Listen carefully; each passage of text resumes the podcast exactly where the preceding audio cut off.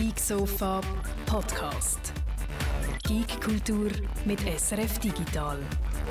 Herzlich willkommen auf dem Geek Sofa 216. Mein Name ist Martina Gassner und mit mir ist wie immer einerseits der wundervolle Guido Berger.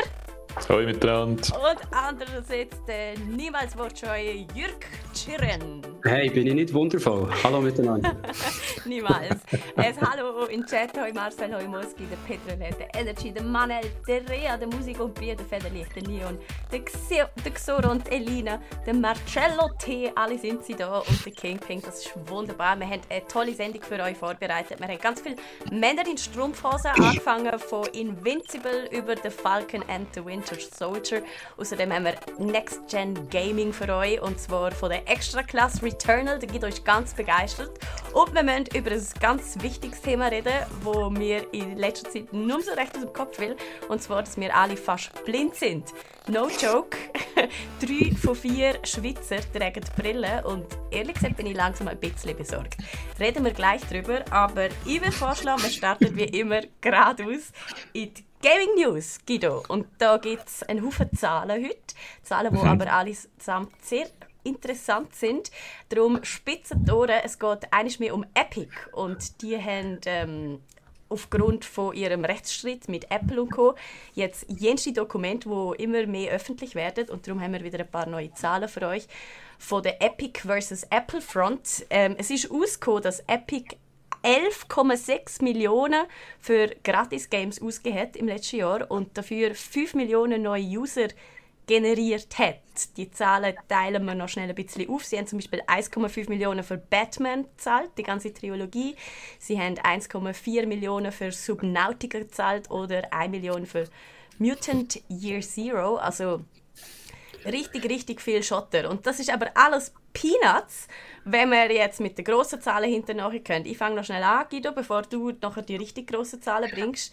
Ähm, es ist auch noch ein anderes Dokument rausgekommen, wo ähm, klar geworden ist, wie viel Epic eigentlich dafür gezahlt hat, dass Borderlands 3 exklusiv im Epic Store wird erscheinen. Das hätte ja zuerst eigentlich auch noch auf Steam kommen und so. Ist dann aber nur auf Konsolen gekommen, wenn ich mich richtig erinnere, und auf Epic von vorne weg. Sie haben 146 Millionen allein für den Deal zahlt, dass ähm, Steam eigentlich draußen war. Und auch ein grosser Shitstorm sich damit noch eingefangen. Aber wahrscheinlich halt auch wieder ein paar Millionen neue User. Krasse Zahlen. Um das geht oder? Ähm, neue User akquirieren. Das ist das, was der Epic Store macht. Sie sehen sich ja als Konkurrenz von äh, Steam.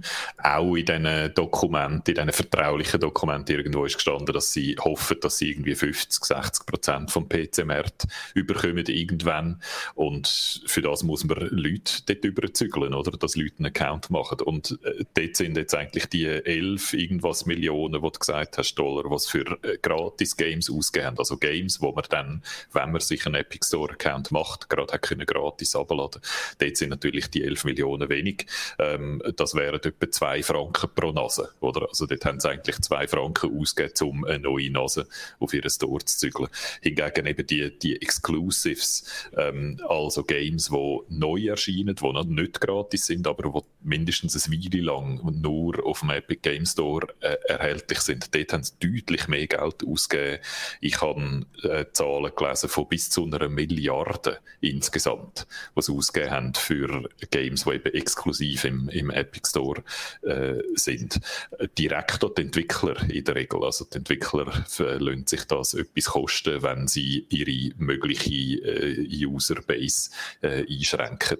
Und das ist dann wieder viel. Also das sind Gratis-Games wirklich einfach so ein Tropfen auf den, ähm, auf den heißen Stein. Und äh, insgesamt hat Epic aber einen Haufen Stutz, oder? 9 Milliarden. 9 Milliarden sollen ähm, in zwei Jahren mit Fortnite eingenommen haben. Mhm. Also das kommt alles, alles aus dem Fortnite-Kessel, oder? Aus dem Fortnite-Kessel kann man das alles zahlen und sich leisten, mhm. ähm, mit allen Streit anzufangen, mit Steam Streit anzufangen und mit Apple Streit anzufangen. Wobei die Fortnite-Einnahmen sind ein bisschen abgegangen, oder? Habe ich das richtig gesehen? Ich habe es jetzt nicht mehr im Kopf, aber ich habe gemeint, dass sie jetzt mhm. eben auskommen, dass sie nicht ganz so viel damit haben eingenommen wie im Jahr vorher. Was mich dann zur Frage hat, hat bewogen, ist Fortnite ein bisschen vorbei in euren Augen? Oder äh, sie wollen ja mhm. ausbauen zu einem Metaverse, wo eben nicht nur ein Game ist, sondern alle möglichen Entertainment-Sachen. drinnen genießt. Wie, wie beurteilt ihr? Ihr habt jetzt das Gefühl, das ist äh, ein Plan, der noch wird aufgehen oder ist mit Fortnite schon ein bisschen vorbei? Weil ich auch das Gefühl habe, man hört auch gar nicht mehr so viel davon totgesagt lebt länger, oder? Pokémon Go ist auch so ein Beispiel von einem riesen Hype, wo nachher ein Jahr später alle gesagt haben, es ist vorbei mit Pokémon Go und jetzt während der Pandemie, letztes Jahr hat Pokémon Go, glaube ich, wieder super äh, Umsatzrekord äh, abgeschlossen und so. Also klar, der Hype ist einfach nicht mehr so groß und die breiten Medien und der Blick und so reden nicht mehr so über Fortnite, aber die Leute spielen immer noch Fortnite wie verrückt. Wenn es natürlich die Einnahmen ein bisschen zurückgehen, ja, dann spielen wahrscheinlich nicht mehr so viel oder geben geben einfach nicht mehr so viel Geld für mhm. Kostüme aus, wie, wie mhm. vielleicht. Aber sie haben so eine grosse Playerbase und äh, mhm. so viele Fans und so eine Generation jetzt, die mit Fortnite äh, aufgewachsen und sozialisiert wird, schon fast, mhm. dass sie das schon irgendwie können monetisieren auf irgendeine Art. Äh, da habe ich Vertrauen. Aber die 9 Milliarden, die haben es, oder? Die sind in dieser Kriegskasse drin und die Kasse nutzen sie jetzt offenbar eben zum einerseits Leute auf ihren Epic Game Store ja. zu holen und andererseits zum äh, äh, Streit anfangen mit Apple. Und das ist der Grund, warum wir jetzt all diese saftigen Zahlen bekommen. Das sind eigentlich Zahlen, wo man sonst nie dran ankommt. Oder? Und jetzt liegen einfach Gerichtsdokumente. Wenn man so einen Gerichtsfall macht, dann müssen sowohl die Leute, die sich verteidigen, als auch die Leute, die anklagen, müssen die gleichen Dokumente zur Verfügung haben. Und das sind bei so einem grossen Fall halt noch viele Leute. Und obwohl das natürlich alles streng vertraulich ist und nur die Anwälte dürften sehen, ist jetzt das Zeug trotzdem rausgerutscht. Und die Gaming-Presse tut jetzt eigentlich so seit, glaube drei, vier Tagen oder so, die Dokumente durchnauschen und immer nochmal einen Artikel und nochmal einen Artikel und nochmal einen Artikel raushauen, was dort drin sich interessant findet. Also das geht garantiert dann noch weiter, oder? Also wir haben wahrscheinlich nächste Woche dann nochmal etwas zu Saftiges zum Berichten, was jetzt aus diesen vertraulichen Dokumenten raus, rauspoppt. Ich muss sagen, wenn man hört, jemand hat 11,6 Millionen für Gratis-Games ausgegeben, das ist wie so eine Kassensturzgeschichte. Weißt? Hilfe, mein, mein Sohn hat 11,6 Millionen für Gratis-Games ausgegeben. Ja, total. Ähm, die, äh, die, was, wie viel sie mit Exclusives Leute auf den Game Store, äh, auf den Epic Game Store gelockt haben, neue Leute, die Zahl habe ich leider nicht gesehen. Habt ihr die gesehen? Ich glaube, die weiß man nicht. Man weiß nur die Verknüpfung oder zwischen Gratis-Games und wie viele Leute das dann einen neuen Account gemacht haben. Und dort sind wir eben bei zwei Franken pro Nase, was günstig ist. Ich erinnere daran, Facebook hat ja zweimal zwei grosse gekauft. Oder sie haben Instagram gekauft, damals noch mit ein paar Dutzend, glaube Millionen User. Und äh, dann haben sie WhatsApp gekauft mit Hunderten von Millionen von User. Und ich habe dort dann jeweils den Kaufpreis durch die Anzahl User teilt und da kommst du immer etwa auf 30 Franken. 30 Franken pro neuen Nutzer, die du dann bei dir hast. Also so gesehen sind dann die 2 Franken, äh, zwei Franken dafür neue Nutzer und Gratis-Games total cheap. Mhm. Oder? Mhm. Hingegen die Exclusives, die wir ja eben gehört haben, haben sie Milliarden ausgegeben. Dort ist dann der Preis wahrscheinlich auch wieder eher in dieser äh, zweistellige, eine zweistellige Frankenzahl pro neuen Nutzer. Also das ist einfach teuer, oder? So eine Marktmacht von Steam zu durchbrechen, das ist wahnsinnig teuer. Und ja, Epic hat den Stutz, um das zu probieren. Und bei Apple geht es natürlich nochmal um etwas ganz anderes, oder? Da geht es darum, äh, wie viel darf sich ein Entwickler abzwacken, für de, äh, wenn man eine App auf ihre Plattform bringt, also in App Store konkret bei Apple. Aber eben nicht nur das, sondern auch, ist das der einzige Weg, wie man überhaupt die App auf das System bringen kann. Also soll es dort eine Konkurrenz von mehreren Stores geben oder nicht? Das ist eigentlich das, was Epic möchte und wo natürlich Apple mit Hand und Füßen sich wird dagegen wehren, mit allem, mit allem was sie haben. Mich nimmt es noch Wunder, wo die Leaks herkommen, ob die eher aus dem Apple oder aus dem Epic Camp kommen, da bin ich nicht ganz sicher. Ich glaube, von allen Seiten würde ich mal so ja. Jeder, der irgendwie kann, lässt irgendetwas durchsickern. Ich möchte noch schnell zusammenfassen, was der Chat so äh, geschrieben hat. Der Petrol hat meint, der, äh, nein, Musik und Bier hat geschrieben, das, das zahlt äh, Epic doch aus der Portokasse. Ich würde sagen, in dem Fall muss man es um ähm, umbenennen in Fortnite-Kasse. Das hm. ist Porto-Kasse von Epic. Ähm, und äh, an Amigan schreibt noch, die Gratis-Games sind ja interessant und äh, eigentlich eine super Sache, aber technisch ist der Epic Store einfach schon noch Steinzeit und da möchte ich auch noch mal in die gleiche Kerbe schlagen, weil das ist schon etwas, wo ich mich immer wieder so ein bisschen aufrege, wenn ich etwas muss im Epic Store machen muss, wie das mhm. alles noch gehandhabt ist. Das ist einfach schon nicht die beste Option. Ähm, ja. Wenn wir schon beim Chat sind, der Petrol hat gefragt, ob der Guido umgezogen sei. Und genau. äh, wow, scharfes Auge. Tada, das ist äh, mein neues äh, Studio, wo jetzt Geeksoft ausgesendet wird. Und ich habe jetzt endlich Platz zum hinterher fahren. Das ist Wahnsinn. ganz grossartig. Hast du auch nicht rechts eine Wand, dort wo wir es noch sehen? ja, ist genau. nicht nur so ein 1 Meter Nein, nein, da geht es da wow. geht's noch, da geht's noch hinterher. Grossartig. Und äh, pink leuchtende LED-Strips im yeah. Regal. Es ist also nur nichts da, nur nichts, was der Guido hat. Okay, weiter im Schlagzeilentext würde ich vorschlagen. Wir haben noch etwas zu verkünden, und zwar etwas, das gerade druckfrisch ist, glaube Eine Partnerschaft zwischen mhm. PlayStation und Discord ist gerade bekannt geworden. Man kann das eigentlich ganz kurz zusammenfassen. Sie schreiben so in einer gemeinsamen Mitteilung, dass sie wenn ähm, PlayStation und Discord closer together bringen, bringen. Also wahrscheinlich einfach eine Discord-App oder so irgendetwas auf der PlayStation ähm, machen und dass das noch das Jahr, ah nein, nächstes Jahr, ha? Anfangs mhm. nächstes Jahr wird das passieren. Also auf der neuen PlayStation 5 ist eigentlich so Community-Zeug und News zu einem Game und so ist alles sehr eng integriert. Wenn du auf ein Game gehst, dann siehst du nicht nur den Knopf, jetzt möchte ich das Game spielen, sondern du hast dort auch neueste Nachrichten zu dem Game und Community-Zeugs und so. Und ich kann mir gut vorstellen, dass dort noch irgendwie versuchen, mit Discord anzuknüpfen. Viele Games heute haben ja einen offiziellen Discord-Channel, dass der zum Beispiel auch gerade irgendwie angezeigt wird auf der, auf der Oberfläche oder so. Und dass vielleicht auch Discord mit deinem Discord-Login kannst einloggen und das dann auch direkt kannst benutzen zum Voice-Chat machen, zum Beispiel so, so eine Art von Integration kann ich mir vorstellen. Es ist sehr druckfrisch, die Meldung, und sie ist auch wahnsinnig dünn, muss man sagen. Es hat fast keine Details drin. Ähm, aber es hat ganz, ganz ein wichtiges äh, Detail drin, nämlich äh, Sony steigt ein bei Discord mit einer Minderheitsbeteiligung. Also Sony hat noch einen ganz kleinen Anteil von Discord gekauft. Okay. Ähm, also das ist, es ist nicht bekannt, für, wie viel also wie groß der Anteil ist und was dafür gezahlt haben. Aber das wird jetzt dich freuen, Martina. Das ja. bedeutet, dass Microsoft draußen ist. Ha. Das Microsoft hat ja ein Angebot gemacht, zum Discord zu übernehmen. Discord ist im Moment, scheint gerade so ein bisschen der neue Shit, das, wo verschiedene Leute so äh, Auge, ein Auge drauf geworfen haben, der auch dank der Pandemie stark gewachsen ist. Ähm, und darum ist es interessant für Übernahme. Microsoft hat, man hat gesagt, zwischen 8 und 10 Milliarden boten, um Discord ganz übernehmen, also komplett kaufen.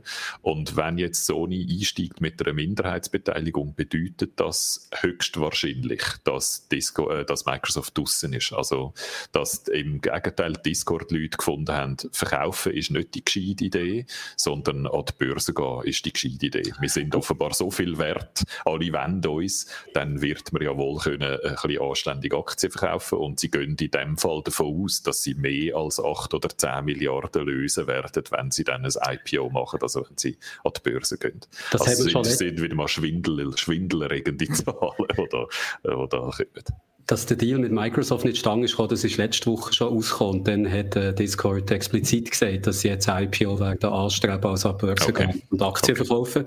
Und das ist jetzt einfach noch so ein bisschen der, der Diss für Microsoft, dass man stattdessen äh, Sony-Laden ein bisschen mhm. zum Zug kommen also eben, ich habe es mal nachgeschaut vorher noch, ähm, Discord ist einer von der grossen, so wie Zoom und, und andere Kommunikationsplattformen, grossen Corona-Gewinner eigentlich, die haben sich äh, mehr als verdoppelt im Wert im letzten Jahr. Also eben, wie der Guido hat gesagt, 8 bis 10 Milliarden sind so die Summe gewesen, wo ist ähm, bei dieser Übernahme mit Microsoft im, im, im Gerät gewesen und äh, das ist einfach wirklich auch dank äh, der Pandemie, wo Discord plötzlich viel, viel mehr genutzt ist, wo für alle möglichen Sachen, wo man gesehen dass es eben nicht nur irgendwie ein Gamer-Chat ist, sondern äh, eine ausgewachsene Kommunikationsplattform.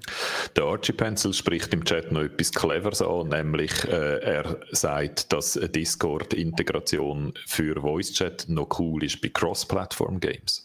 Also Games, wo dann eben nicht alle, die spielen, eh auch eine Playstation haben und darum gerade so gut auch der Playstation äh, Voice Chat könnten nutzen, sondern wenn du dort Leute aus anderen Plattformen dabei hast, dann kannst du die eigentlich alle vereinen auf, äh, auf Discord. Also da, das ist äh, eine Möglichkeit, die sich jetzt auftut. Aber was genau das dann ist, das wissen wir noch nicht, oder? Es könnte sein, dass es ein etwas Lames ist, oder? Dass einfach noch ähm, Game Designer noch eine Möglichkeit haben, noch zusätzliche kleine, äh, Informationen absondern oder so. ähm, das müssen wir, müssen wir zuerst mal abwarten. Wir wissen mehr, Anfangs nächstes Jahr, dann soll das Ganze umgesetzt werden und bis dahin schauen wir mal einfach, was sonst noch so passiert ist. Cyberpunk 2077, das beste Game auf der ganzen Welt. uh, habe ich von dir auch schon gehört, Martina. ja. ja, das wäre nicht so schlecht, Jürg. Aber, aber dazu will ich eigentlich gerne nichts sagen, sondern mehr eben, Zahlen haben wir euch versprochen. 14 Millionen verkaufte Exemplare. Was heißt das ähm, auf der Plus- und Minusseite, Guido? Also die Zahlen von Cyberpunk 2077 sind alle also richtig beachtlich. Die sind also richtig, das sind richtig gute Zahlen. Das sind natürlich Zahlen, die durch den Hype und durch Vorbestellungen und so entstanden sind. Aber ähm, Rückstellungen zum Beispiel für die ganzen Refunds, die es dann, es dann gegeben hat und so, sind eben nicht so hoch. Also sie haben 14 Millionen Mal Cyberpunk verkauft. Beachtlich, äh, sehr gute Zahl.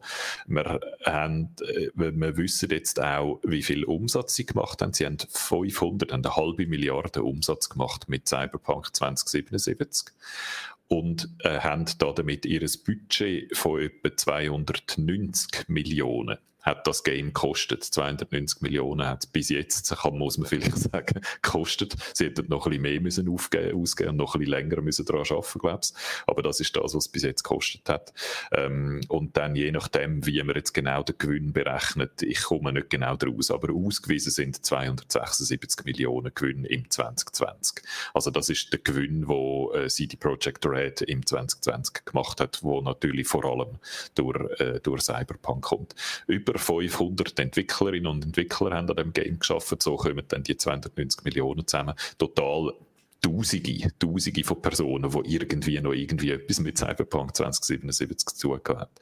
Ähm, also äh, gute Verkaufszahlen kann man nicht anders sagen. Und äh, noch wegen der Refunds, das fragt man sich jetzt immer, ja, oh, da müssen sie jetzt noch aber Geld zurückstellen und so für Refunds. Sie haben insgesamt etwa 47 Millionen Franken zurückgestellt um allenfalls noch Refunds können, äh, können abdecken. Also die muss man dann dort beim Gewinn dann allenfalls noch abzwacken. Mhm. Aber auch dann, oder? Also auch dann sind, ist das immer noch einfach 500 Millionen Umsatz und 270 Ungrad Millionen Gewinn. Also das ist auf jeden Fall ein Erfolg. Und der Erfolg, der hat sich jetzt auch geäussert. Man weiß jetzt nämlich auch, wie so die Entwickler und die Chefs von CD Projekt Red davon profitieren. Der Marcin Iwinski und der Adam Kicinski, ich habe jetzt wahrscheinlich beide Namen ermordet, das tut mir leid. ähm, die kommen je knapp 6 Millionen Franken Bonus über wegen dem kommerziellen Erfolg äh, von Cyberpunk. Der Game Director, der Adam Podowski, der kommt knapp 4 Millionen über. Ähm, da muss man fairerweise noch sagen, der Aktienkurs von CD Projekt Red ist ja ziemlich in den Keller gegangen und äh, die vier glaub, Leute, die im Board of Directors von CD Projekt Red sitzen, die halten zusammen über ein Drittel äh, von der CD Projekt Red Aktien. Also die haben alle massiv Geld verloren wegen dem äh, Aktienkurs. Oder? Also äh, ich weiß nicht wie viel, aber das wiegt dann die fetten Boni, die sich äh, auszahlt haben, wieder ein bisschen auf. Und dann hat jemand noch ausgerechnet, was dann so die normalen Entwickler und Entwicklerinnen von CD Projekt Red überkommen. Auch die kommen Boni über. Und dort äh, ist so, je nachdem, wie viel Erfahrung man, man schon hat, ist es dort so zwischen 5'000 und 20'000 Franken. Also die kommen deutlich, die Schere ist dort noch recht, recht weit auseinander, was die normalen Entwickler überkommen und die Chefs. Ich habe mich ja gefragt, als ich es gehört habe, dass es trotzdem so viel eingenommen machen sie es jetzt einfach nächstes Mal wieder gleich. Also was ist ja. die Lehre, die sie daraus ziehen? Weil der Aktienkurs, wie du gesagt hast, richtig, ist gegen oben, das was das was vermeiden. Also es ist so ein, ein Mixed Bag, finde ich ein bisschen. Zum mhm. einen äh, sieht man, aha, man kann eigentlich auch ein Game rausgeben, das überhaupt nicht funktioniert. Ich will Vorbestellungen machen, dass man einen satten Gewinn einheimsen, aber dann gleichzeitig gibt es den Aktienkurs, der das ein bisschen korrigiert. Also wie schätzen ihr sie? Würden sie das nochmal machen, wo sie gesehen haben, man kann trotzdem Gewinn machen oder sind sie vorsichtiger geworden? Darf ich? ich bin, ja, also, sag du, Martina. Ich glaube, also erstens möchte ich nochmal betonen, das ist kein schlechtes Game und es ist auch überhaupt nicht so eine Katastrophe, wie, ähm, wie man vielleicht könnte meinen, wenn man es gerne gespielt hat. Beziehungsweise wenn man es auf einem PC gespielt hat, das möchte ich vielleicht noch vorne dran stellen, weil auf der Playstation ist es ja zum Teil schon nicht so gut gewesen. und das möchte ich auch noch mal mit in den Topf werfen. Der NNA schreibt so im Chat, es ist ja bis heute nicht im Playstation Store verfügbar. Das heißt, die 14 Millionen können noch viel mehr Gewicht über, wenn man sich noch mal überlegt, ja. wo man das Spiel überall eigentlich gerne kann kaufen mhm. bis zum heutigen Tag. Und ich habe die Zahl gerade nicht auswendig im Kopf, aber es sind ein paar Millionen auf der Playstation. Also es sind nicht einfach null auf der mhm. Weil viele Leute eben vorbestellt haben und dann eben nicht gerefundet haben. Einfach noch die Hoffnung haben, dass es dann irgendwann einmal gut wird mhm. oder spielbar wird. Man muss wirklich sagen, auf einer PlayStation 4, auf einer Xbox One ist es also praktisch nicht spielbar. Und das ist schon extrem krass für einen AAA-Titel. Ich mag mich nicht erinnern, dass ein Game von dieser Größenordnung je aus dem Store rausgeschossen worden ist, weil es technisch nicht verhebt. Oder? Also es ist schon eine Katastrophe, ähm, sondergleichen, was es noch nie gegeben hat. So. Aber ja, ich bin völlig einverstanden mit dir. Ich, ich habe manchmal das Gefühl, ich bin einer der letzten Verteidiger von Cyberpunk 2077. Ich habe viel Zeit damit verbracht und habe mich eigentlich die meiste Zeit sehr, sehr gut amüsiert. Ich finde es ein wahnsinnig gutes Game es ist einfach nicht fertig. Oder? Mhm. Es ist einfach, und es ist in, technisch auf, ja, auf, auf der Konsole einfach nicht auf einem Niveau, was, was äh, sollte sein. Mhm. Aber ich kann mir schon vorstellen, dass das nochmal so passiert, weil alles, was passiert ist, ist wahrscheinlich ja auch keine Absicht oder Planung gewesen. Also ich nehme mhm. an, da ist einfach viel schiefgelaufen hinter den Kulissen, weil es plötzlich einfach nur aufgegangen ist, der Plan, den sie hatten. Und das kann natürlich jeder Firma jederzeit wieder passieren. Aber dass das damals Absicht war ähm, oder irgendein ausgehackter Plan oder dass sie ihre Spieler oder Kundschaft haben wollen verarschen, glaube ich irgendwie bis heute nicht so recht. Also da ist einfach Nein, nein, das, das würde ich auch nicht sagen. Ich würde auch nicht Böswilligkeit unterstellen. Ich würde Böswilligkeit dort unterstellen, wo sie dann einfach noch monatelang die ganze Zeit Scheiß erzählt haben, obwohl sie eigentlich hätten müssen wissen, dass das Game in einem katraphalen Zustand ja, ist. Spätestens Aber, dort, wo sie oh. mir persönlich das E-Mail geschrieben voilà. haben, wo sie geschrieben haben, wir dürfen das im Fernsehen spielen, am, was ist es gewesen, 19. November. Ja, genau. Ähm, finde ich, haben sie mich schon ein bisschen verarscht, weil sie haben eigentlich gewusst, dass das nicht wird machbar sein wird. Sie haben ganz viele Leute verarscht und das haben sie im Wissen gemacht. Oder? Also von dem her, das Vertrauen, das müssen sie erst mal zurückgewinnen. Sie haben natürlich jetzt schon x-fach in so, auch so Investor-Meetings und so immer wieder erklärt, wie sie das machen wollen, dass sie sich neu strukturieren wollen, dass das nicht mehr passiert. Sie haben es aber dann auch, sie haben sich eben auch sehr oft sehr rausgeschnurrt. Oder? Sie haben sich mit Corona rausgeschnurrt, sie haben sich mit anderen äh, Sachen rausgeschnurrt. Sie, also zum Teil hat es so tönt, wie wenn einfach die alten Konsolen so ein bisschen zu schwach sind für ihr super cooles Game, das auf dem PC super läuft, was nie gestummen hat. Es ist auch auf dem PC nie super gelaufen. Äh, also, äh, ich habe dort so in den offiziellen Statements immer sehr so die Lernfähigkeit vermisst, muss ich sagen. Und dass jetzt ähm, das kommerziell so ein Erfolg ist, äh, hat, heisst, dass es vielleicht nicht genug Weg gemacht hat, um sich grundsätzlich neu auszurichten, umzustellen. Auf der anderen Seite eben im Aktienportfolio, dort hat es richtig, richtig weh da. Und vielleicht tut es dann trotzdem genug weh, dass man sich es nochmal neu überlegt. Das Zeichen, das eher ein bisschen wieder dagegen spricht, ist, es ist ja niemand von den Chefs ist äh, gegangen oder hat irgendwie äh, Konsequenzen gezogen oder so. Es ist niemand geführt worden, soviel ich weiß. Also von dem her, es ist noch das gleiche Team, das sich jetzt daran macht, auch das Game weiterhin. Sie haben geschworen, dass sie es weiter verbessern und äh, zu dem Game machen, wo sie können stolz sein drauf und dass sie eigentlich davon, hoffen, dass sie das ein Jahr, in Jahren noch gut verkaufen werden. Also ähm, aber sie haben jetzt einfach einen Vertrauensverlust, was sie müssen, müssen aufholen und die finanziellen Zahlen sind so ein bisschen durchzogen. Man weiß nicht so recht, ob das jetzt genug Weg gemacht hat, dass sie den Willen aufbringen, sich grundsätzlich so neu So viele Millionen tönen nicht so, als würde es irgendjemandem wehtun. Ich gebe noch ein paar abschließende Gedanken aus dem Chat da oben drauf. Der NNA sagt, stellt euch mal vor, das Game wäre im April 2020 rausgekommen. Wie das Nein, dann aussieht, das will wirklich, wirklich niemand auch nur darüber nachdenken. Der Marcel meint, naja, einfach mal Bude umbenennen und in zwei Jahren erinnert sich eh niemand mehr dran. Und der Christoph hat einen sehr konstruktiven Vorschlag. Er sieht äh, Cyberpunk einfach nächstes Mal Early Access. Problem gelöst. ich habe auch noch etwas aus dem Chat, wo schon das ein bisschen weiter oben ist von Marcel B., wo aber eine Frage ist, die ich auch habe. Und darum stelle ich jetzt hier. Äh, wir haben festgestellt, dass der Guido umgezogen ist. Was fehlt, ist das Bild der Marcel B. schreibt vom Fudi, der in Milch badet. Die haben mir gemeint, das sei ein, ein satter Bus oder so. Äh, Guido, das musst du wieder aufhängen. So, so. Es wäre jetzt ja noch schöner, wenn der Chat entscheidet, was ich bei mir die aufhänge. Ich einfach mal Fudi sagen. okay. Und der Marcel hat noch schnell Internetrecherche gemacht. Er hat einen gefunden, der gegangen ist. Ein Gameplay-Designer bei CDPR. Das ist jetzt ja. aber auch nicht eine fette Beute. Ha?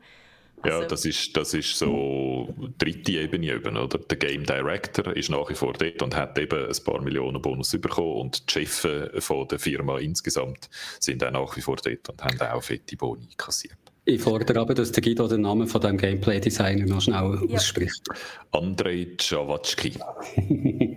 Wahrscheinlich stimmt. Entschuldigung, Pole, Nein, Entschuldigung. Nicht, das ist noch ein Z im Andrei. Andrei. Andrei. Andrei. Ich weiß nicht. ich habe noch zwei Schlagzeilen für euch und wir können uns da ein bisschen von den Zahlen lösen, hoffe ich zumindest, dass wir nachher wieder ready sind für neue, wenn es um unsere äh, mangelnde Sehfähigkeit geht. Und zwar einerseits hat Riot äh, bekannt gegeben, dass sie für Valorant neu werden den Voice Chat aufnehmen. Und zwar begründet sie das damit, dass sie einfach wollen, Toxic Behavior besser uh. tracken können und darum müssen sie wissen, was die Leute auch wirklich sagen. Das war immer ein bisschen ein Problem. Was macht der Guido hinterher, dass immer egal geht? Guido? Der, der Xenon hat gesagt, etwas fehlt, aber das ist dort. Das ist einfach noch nicht an der Wand, aber das ist dort. Keine Angst, es fehlt nicht alles. Okay. Sind wir froh. Ja, und das sorgt natürlich für eine Kontroverse jetzt. Darf man Sprachchat aufnehmen oder nicht? Ist das Überwachung? Ist das in Ordnung? Äh, mein Standpunkt ähm, interessiert eh niemand, aber ist wohl klar. Ich finde, das geht überhaupt nicht. Und äh, Riot sieht halt so Sachen wie äh, jeder Schrieb Schriftchat ist ja auch tracked, also machen kein Theater so, so ein bisschen. Da so wie ich es verstanden habe, wird ja nicht in allen Chat die ganze Zeit aufgenommen, sondern es wird dann aufgenommen, wenn jemand reportet. Oder? Also wenn jemand reportet und sagt, da hat sich jemand unangenehm benommen, dann wird das gespeichert, bis sie es angeschaut und angelesen haben und dann wird es gelöscht. Also ich nehme an, sie buffern und laufend löschen und wenn jemand reportet, dann behaltet es den Buffer noch so lange, bis jemand das angelesen hat und, als nächstes hat eben nicht und dann rührt es wieder weg. Das als ist das, was, was sie mir sagen. wieder, dass Google nur mitschneidet ab dem, wo man okay Google sieht. Ich meine, das macht ja irgendwie gar keinen Sinn. ich sage einfach, was sie gesagt haben, wie sie es wie machen. Und äh, wie sonst soll man das machen? Wenn man Voice Chat moderieren will, dann muss man können in den Voice Chat reinhören, um zu schauen, ob da jemand, äh, die Alternative wäre, unmoderierter Voice Chat. Voilà! Das ist ja bis und, jetzt auch so gewesen. Und ja, und das ist vorbei. Nicht. Das ist vorbei. Der unmoderierte Voice-Chat ist erkannt als eine Quelle von äh, Chaos und darum muss man das jetzt verhindern und das geht nur, indem man es aufnimmt. Das ist, die einzige, ist der einzige Weg. Also wie immer tun wir jetzt ganz viele Sachen aufnehmen von ganz vielen Leuten, die nichts gemacht haben, wegen denen, die sich schlecht benehmen. We can't have nice things, things Martina. Nein, offenbar wirklich nicht und Spaß ist sowieso verboten. Somit gehen wir, lassen wir das Club rübeln, schauen, was da noch passiert. Ich bin gespannt, ob sie mit dem, ob sie das wirklich einfach machen können, ohne dass es da noch ich, erwarte, also da bin ich, da bin ich der Meinung, also da, ich bin sicher, dass jetzt ein paar motzen, und, aber die hören jetzt nicht auf Valorant spielen wegen dem und ich bin sicher, dass das alle jetzt machen, oder? Discord mhm. macht ja auch Voice-Chat, wo unmoderiert wird, ist und wo die Leute Angst haben plötzlich davor, dass jetzt dort Nazis sich organisieren und so. Also alle, die Voice-Chat machen und äh, gerade jetzt auch Dienste wie Clubhouse und so, die haben alle genau das gleiche Problem, oder? Das Voice schwerer ist zum Moderieren, schwieriger zu moderieren als Text. Und äh, dass es eben nicht gespeichert wird und so aus äh, Datenschutzüberlegungen und das clasht. Entweder hat man Moderation oder man hat Datenschutz, man kann nicht beides haben in seiner absoluten Form, in der absoluten Ausprägung. Und so wie das Klima im Moment ist, wird man nicht weniger moderieren, sondern mehr moderieren und dementsprechend auch mehr aufzeichnen. Ähm, die Alternative ist einfach nicht den Ingame-Chat benutzen. Ha? Es geht, also Riot kann natürlich nur seinen game-internen Chat ablösen. Man könnte da immer noch auf solange es dort noch geht, auf Discord ausweichen zumindest. Also ja, es gibt Jetzt, aktuell noch Alternativen. Jetzt machst du mir langsam lustig, dass ich wirklich möchte hören was du so redest in diesen Chats, Martina. Gescheiden nicht, Jürg, gescheiden nicht. Also, zum, zum noch die andere Seite auch noch zu Wort kommen der Lootbox sagt, er findet das super, so aus seiner Erfahrung mit Valorant und so etwas habe ich sonst auch gehört, oder? Also, es scheint zum Teil schon auch recht hart, hart zu und her zu gehen, äh, dort im Voice-Chat. Und es gibt wahrscheinlich auch Leute, die finden, ja, okay, wenn wir jetzt endlich eine Möglichkeit haben, Arschlöcher zu reporten, dann ist das vielleicht auch nicht so schlecht fürs Game.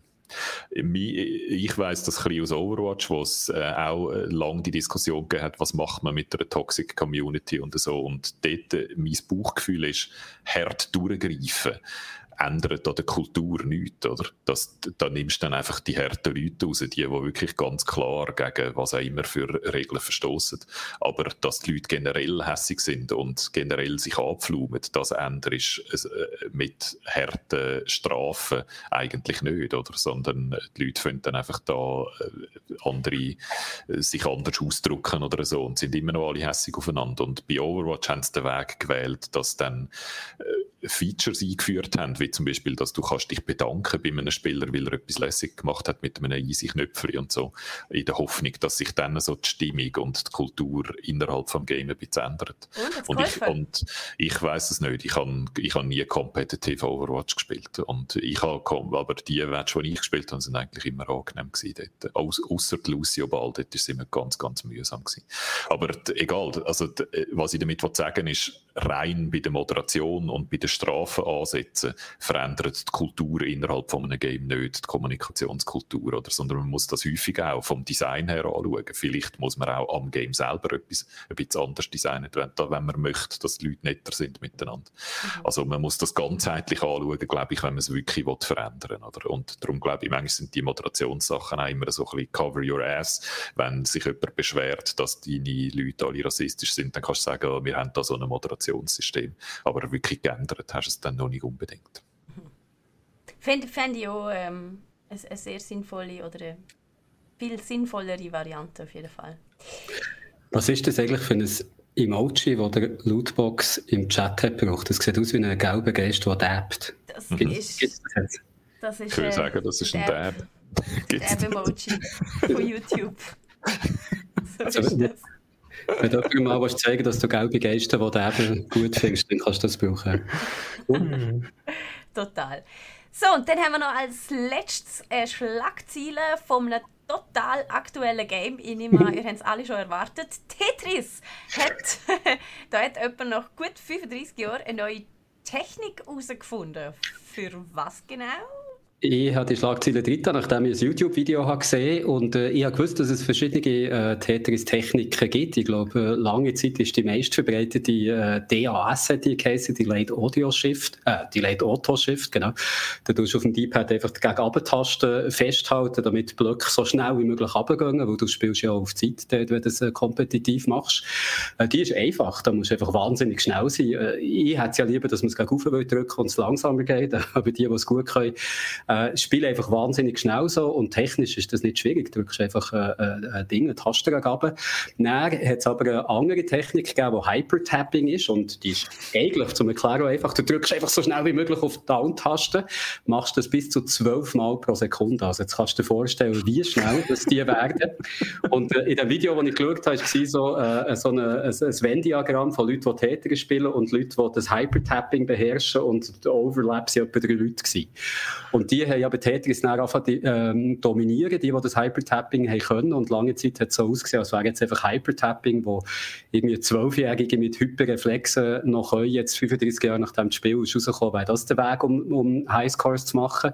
Und jetzt, 35 Jahre nachdem das Spiel ist rausgekommen, haben sie eine neue Technik herausgefunden und die heißt Rolling oder auch Fly Hacking genannt. Und das weiß ich also aus dem Video. Fly Hacking kommt von äh, Hector Fly Rodriguez, wo die Technik herausgefunden hat auf der Arcade-Maschine, also auf der grossen, die du in den Spielsalons hast, so bei äh, Track-and-Field-Spielen, wo du so schnell wie möglich musst rennen.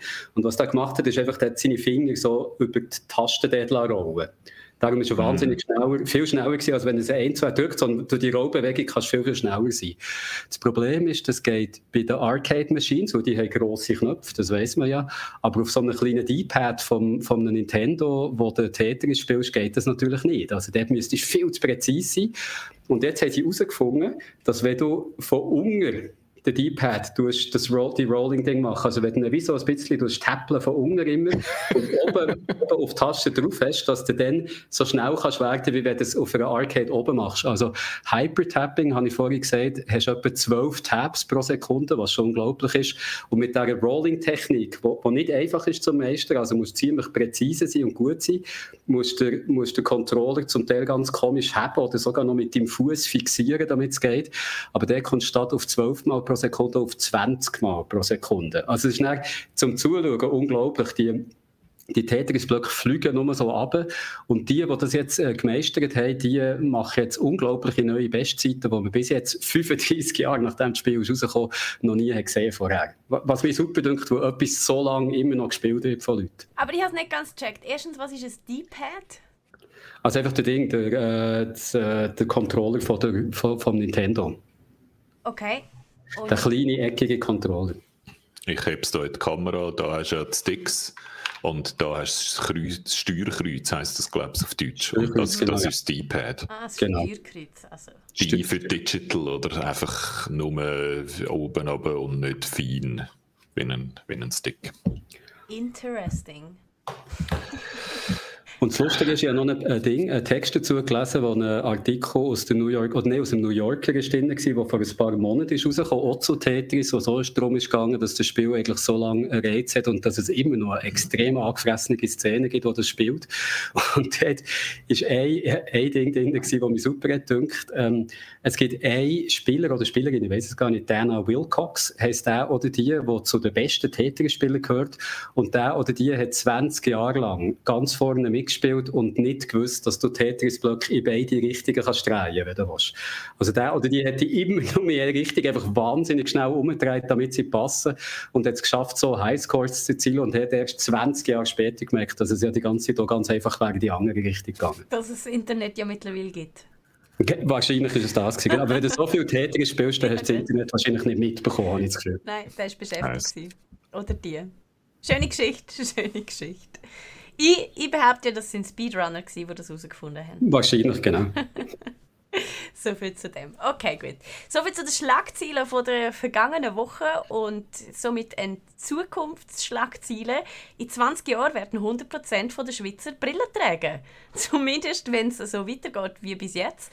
Weil vor gut 20 Jahren, jetzt muss ich ganz schnell meine Statistik öffnen, sind's, vor 20 Jahren sind es 52% der Schweizer gsi, die äh, Sehhilfe gebraucht haben. Und mittlerweile sind wir da 2016, so alt ist die letzte Studie. Es müsste jetzt das Jahr wieder eine neue kommen, die wird alle vier Jahre gemacht. Bei 73 Prozent. Also wir haben äh, 25 Prozent zugelegt, beziehungsweise eine Steigerung von weiteren 50 Prozent. Das ist enorm. Und das allein in den letzten 20 Jahren. Ähm, äh, ich bin aufs Thema gekommen, weil eine Freundin von unserer Familie, die ist Augenärztin in Rente und die geht immer mit mir wandern. Eine sehr tolle Frau, Helen.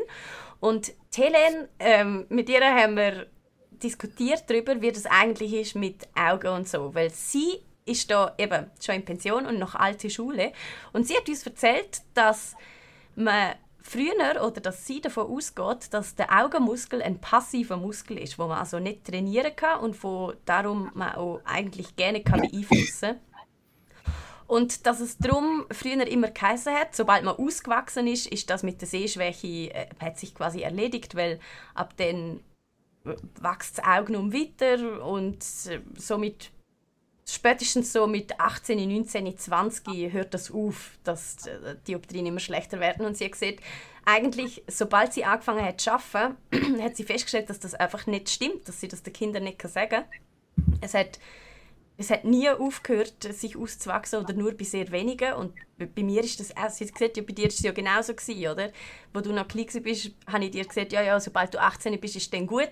Jetzt bin ich 31 und meine Sehschwäche wird von Jahr zu Jahr grösser. Ich bin mittlerweile bei 5,5 Dioptrien und es hat kein Ende. Und ich habe mir letztens überlegt, dass ich eigentlich ja total einfach nur selber schuld bin, weil alles, was man eigentlich weiß darüber, wie man mit Augen muss umgehen, wird von mir komplett ignoriert, nicht nur ein Leben lang, sondern vor allem während Corona. Also da treibe ich es absolut auf die Spitze. Es gibt Tage am Stück, wo ich nicht rausgehe und dementsprechend nie in die Weite schaue und dass sich unter diesen Umständen meine meine ähm, Sehschwäche nur verstärken muss, ist ja eigentlich fast schon klar. Und ich habe das Gefühl, gerade wenn ich auf die Statistik schaue, 75 von der, 73 Prozent der Schweizer geht es gleich wie mir. Die schauen auch nicht auf das. Und so landen wir bei so erschreckenden Zahlen. Und natürlich auch mit einem Umfeld, das gerne nichts anderes zulässt, als dass wir unsere Augen einfach völlig kaputt machen. Ich bin total schockiert. Also Augen werden ja schlechter, wenn man alt wird, dann werden die Augen wieder schlechter. Dann es gibt ja. so den, den Punkt, so zwischen in der Mitte 40er Jahre bis Mitte 50er, dort macht es nochmal rasant. Ein Taucher, dann wird die Nähe plötzlich ein Problem. Und das ist äh, so, wie das mein Optiker mir auch erklärt hat, ja, dass, dass es dort nochmal schlechter wird und nachher normalisiert sich dann aber wieder. Im Chat wird noch erwähnt, dass ja möglicherweise schon auch einen Zusammenhang hat mit, dass die Bevölkerung älter wird, dass dann vielleicht mhm. auch äh, dass dort dann auch einen Zusammenhang, einen Zusammenhang gibt. Aber ja, dass mit dem Bildschirm vielleicht einen Zusammenhang hat, das, das könnte, man sich schon, könnte man sich schon vorstellen. Das, das habe ich neulich gehört. Ihre, sorry, darf ich dich noch unterbrechen? Ja, äh, ich habe ja ähm, neulich den Ratgeber auf Radio SRF 1 gelost und äh, das war vor zwei, drei Wochen gewesen. Dann war es gewesen, zum, äh, zu den Augen und dass man äh, immer mehr Sehkraft verliert und dort ist es um das Training gegangen für die Augen. Und der Augenmuskel ist, ist ein Muskel wie jeder andere auch, den du auch kannst trainieren Also es gibt spezifische Augentrainings, da musst du, äh, glaube ich, probieren, so hinter die Ohren zu schauen und dann auf die andere Seite hinter die Ohren mhm. und dann auf und ab. Also du trainierst wirklich den Muskel, so dass du grosse, starke, kräftige Augen hast am Schluss. Und äh, sie haben dort gesagt, das wird vernachlässigt. Das natürliche Training eigentlich vom Auge ist ja, dass du sowohl in die Nähe wie auch in die Weite schaust, wie auch hinten, zurück, über irgendwie so rumschaust. Und durch das wird der Augenmuskel eigentlich von sich aus äh, stimuliert, sodass er nicht so schnell erschlafft. Und weil wir immer mehr vor dem Computer hocken, haben wir äh, eine lange Zeit vom Tag eigentlich genau die gleiche Sichtdistanz und auch eine sehr eingeschränkte, also wo du einfach auf ein Viereck vor dir schaust und nicht so fest rumschaust. Und das trägt zusätzlich dazu bei, dass der Augenmuskel schneller quasi erschlafft und äh, hat unmittelbar damit zu tun, dass die Leute schlechter sehen. Also so sieht es auch mit Forschung. Mhm. Und die haben auch noch da machen wir jetzt direkt widersprüchliche Aussagen. Martina hat vorher gesagt, ihre äh, Helene hätte gesagt, man geht eben davon aus, dass ein Muskel sei, der nicht trainierbar ist, mhm. also der sich nicht, nicht verändert. Also da hat sich in dem Fall die Forschung geändert. Ja, so viel zum jetzt, Thema. Da hat man sich jetzt anders überlegt. Stand der Wissenschaft. Ich meine, Stand der Wissenschaft ja. ist ja auch nur immer eine Momentaufnahme, die sich mhm. genau. nonstop ändert. Also das Wissenschaftsargument ist ja eh völlig hinfällig. Und äh, eben, sie geht, wir haben dann auch mit ihr diskutiert und sie sieht äh, eigentlich das schon auch alles ein. Sie hat es einfach anders gelernt und somit ist das wie nicht möglich. Es ist noch eine ganz eine interessante Diskussion gewesen, weil ja, dass früher einfach alles nicht berücksichtigt worden ist. Das, was im Chat kam, ist, dass die, die Leute immer älter werden, das stimmt natürlich auch. Aber die Sehschwäche geht vor allem bei den Jungen massiv durch. Also, es ist nicht, also, ich würde ja sagen, ich habe, ich habe noch eine andere These für euch, steile These für die, die das auf der Bingo-Karte haben. Brüllen sind einfach auch wahnsinnig attraktiv. Vielleicht passiert da eine natürliche Selection. vielleicht ist das, äh, vielleicht ist einfach, bist du als Brüllenträger, steigt die Wahrscheinlichkeit, dass du dich fortpflanzt und vielleicht ist es auch ein Trait. Vielleicht ist es einfach genetisch, dass wir äh, die einen besser sehen als die anderen. Und die scharfen Brüllenträger wie die Jürg und ich pflanzen sich einfach die ganze Zeit fort und geben das wieder weiter an unsere, an unsere Nachkommen. Also wenn man die Studie jetzt nur mit euch zwei machen würde, dann auf jeden Fall. Ja. Aber ich habe mir, ich mir auch überlegt, ich meine, wie wäre das gewesen, wenn ich vor 200 Jahren gelebt hätte? Ich wäre völlig unfähig, überhaupt irgendetwas zu machen, weil ich einfach nichts sehe. Also ich brauche Hilfe, um meine Brille zu finden. Ich sehe die nur mit 5,5 Dioptrien. Ähm, und mittlerweile denke ich aber eher, hätte ich vor 200 Jahren gelebt, hätte ich das Problem wahrscheinlich gerne nicht erst. Weil meine Großeltern zum Beispiel haben keine Brille gedreht, aber seit meinen Eltern, mhm. wir alle. Also, ich Deine mein, Großeltern haben ja aber auch noch das Gefühl gehabt, Brille tragen ist das Schlimmste und es ist wie behindert und so? etc. Oder?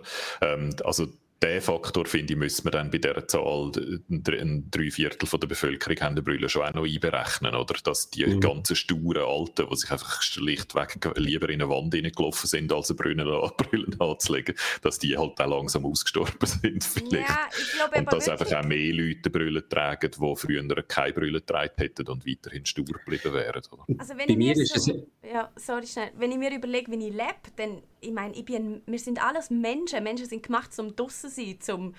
Äh, also weißt ich hm. meine, das ist ja alles auch mega ein modernes Zeug, in dem wir leben, dass wir überhaupt in Häusern leben, wo wir uns äh, tagelang nicht rausbewegen, nonstop im Bildschirm schauen. Das ist ja alles auch einfach so unnatürlich. Das, das sind unsere Augen hm. ja auch einfach niemals gemacht und designt worden. Das würde für mich übrigens noch den Wechsel in der Wissenschaftsmeinung gut erklären. Oder wenn natürlich ein Großteil der Bevölkerung die ganze Zeit umeinander schaut, mhm. dann wird die ganze Zeit der Muskel trainiert und ja. man hat das Gefühl, man müsste den nicht aktiv ja, trainieren, genau, das passiert. Und wenn dann plötzlich merkst, oh, jetzt fangen die alle an, nicht mehr ihren Muskel trainieren automatisch, dann realisierst du, aha, vielleicht hätte man ihn doch trainieren Also das wäre noch eine gute Erklärung, warum sich dort die Meinung von der Wissenschaft geändert hat. Ich war auch noch fasziniert, ich muss mit meiner Tochter äh, regelmäßig schauen, wie sich ihre Augen entwickeln, weil sie zu diesen Kindern gehört, die jetzt äh, schon rechte Dioptrien äh, müssen korrigiert werden. Ich glaube, sie hat ein Minus 4 oder so, was ich äh, für eine Neunjährige eigentlich noch beachtlich finde. Aber die Kinder können das ja noch ausgleichen. Also, weil der Muskel, der noch so stark ist, können die, glaube ich, bis zu drei Dioptrien oder so von alleine korrigieren. Es ist einfach anstrengend, darum haben sie am Abend auch häufig Kopfweh. Aber das war noch spannend, weil in dem Ratgeber, den ich gelesen habe, ist eben der Augentrainer auch zu Wort gekommen und der hat einen Klient, der eine ein Profifußballer ist, wo ihm hat gesagt, dass wenn er eingewärmt sei, wenn er wirklich eine, eine gewisse Spannung im Körper hat und durch das wahrscheinlich unbewusst auch der, der Augenmuskel äh, mehr gespannt ist, dann verschwindet seine Sehschwäche. Und ich glaube, das waren ja gerade um die drei Dioptrien, die er dann nicht mehr braucht. Krass. Also du kannst es durchaus auch im Erwachsenenalter, kannst glauben, wenn du, wenn du wirklich gut das Training machst oder gut schaffst, den Augenmuskel äh, anzuspannen, kannst du relativ viel immer noch ausgleichen. Und bei mir ist es so, dass ich Jetzt nehme ich sie wieder ab, Brille, weil mein Problem ist, dass ich die Nähe nicht mehr gut sehe mit der Brille und erklärt sich Brille mir Übelkeit verursacht. Aber bei mir ist es jetzt so gewesen, während Corona, dass ich die Brille immer weniger hat gedreht. Also ich bin, die haben beide um einiges mehr äh, äh, Korrektur als ich. Ich habe, glaube minus, ich habe irgendwie zwei auf jedem Auge, minus zwei auf jedem Auge. Und äh, das lenkt gut, um damit in der Stadt zu laufen. Ihr kennt euch einfach nicht unbedingt wieder auf der anderen Strassenseite laufen. Also darum Entschuldigung allen, die ich nicht Hallo gesagt habe jemals. Aber ich habe jetzt gemerkt, bei Corona, wo du ja immer die Maske anhast, wenn du irgendwo reingehst oder in ÖV, dann beschlägt mir immer sofort die Brille, weil ich es nicht schaffe, das irgendwie gut zu justieren, dass da nicht immer warme Luft raufkommt. Und darum trage ich seit einem Jahr eigentlich die Brille fast nicht mehr. Daheim nicht, weil ich die Nähe ist nicht gut gesehen und draußen nicht, weil sie mir sonst beschlägt. Und merke eigentlich, glaube ich, dass es ein bisschen besser geht, schon mit gesehen, was auch wieder dafür sprechen, dass man das ein bisschen trainieren kann. Mm. Ja, spannendes Thema. Was ich vor allem eben spannend daran finde, ist, dass es so wenig Studien dazu gibt. Und vor allem eigentlich kaum eine Studie, die sagt, ja, unser Verhalten ist daran schuld oder der hohe Bildschirmkonsum, weil man das ja einfach auch nicht so in Korrelation kann setzen beziehungsweise man das in Studien halt nur sehr schwer kann beschreiben. Alles, was ich immer finde, ist, dass ähm, so eine Augenmüdigkeitssyndrom quasi, wo jetzt offiziell gilt. Und das heißt, dass wenn man, das, das sagen irgendwie die, bis zu 80 Prozent der Leute, dass sie das schon nach zwei Stunden im Bildschirm schauen haben. Und da muss man einfach eins von irgendwie fünf verschiedenen Symptomen haben. Entweder trockene Augen, Kopfschmerzen, ein Flimmern, ähm, etc. pp. Und dann hat man schon das äh, müde Augensyndrom oder wie so immer heißt. Das kann man so direkt sagen, aber dass man dann halt effektiv auch beweisen dass das mit dem Bildschirmkonsum zusammenhängt, ist echt schwierig. Das ist auch überhaupt kein großer Skandal. Meiner Meinung nach müsste das ja äh, äh, für wahnsinnig viel Sorge sorgen, wenn es schon 73 Prozent der Bevölkerung betroffen sind. Ich meine, da müssten doch alle Alarmglocken leuchten, aber ich glaube halt so, dass man natürlich nicht einfach will sagen in Zeiten von Digitalisierung, oh, schaut bitte nur mehr eure Bildschirme, weil so sind wir im Fall bald alle halb blind. Also, ich habe das Gefühl, das ist ein Thema, das auch so ein bisschen unter den Teppich gekehrt wird, denkt mir. Niemand redet über das und dabei hat heutzutage eben drei von vier Leuten eine Brille.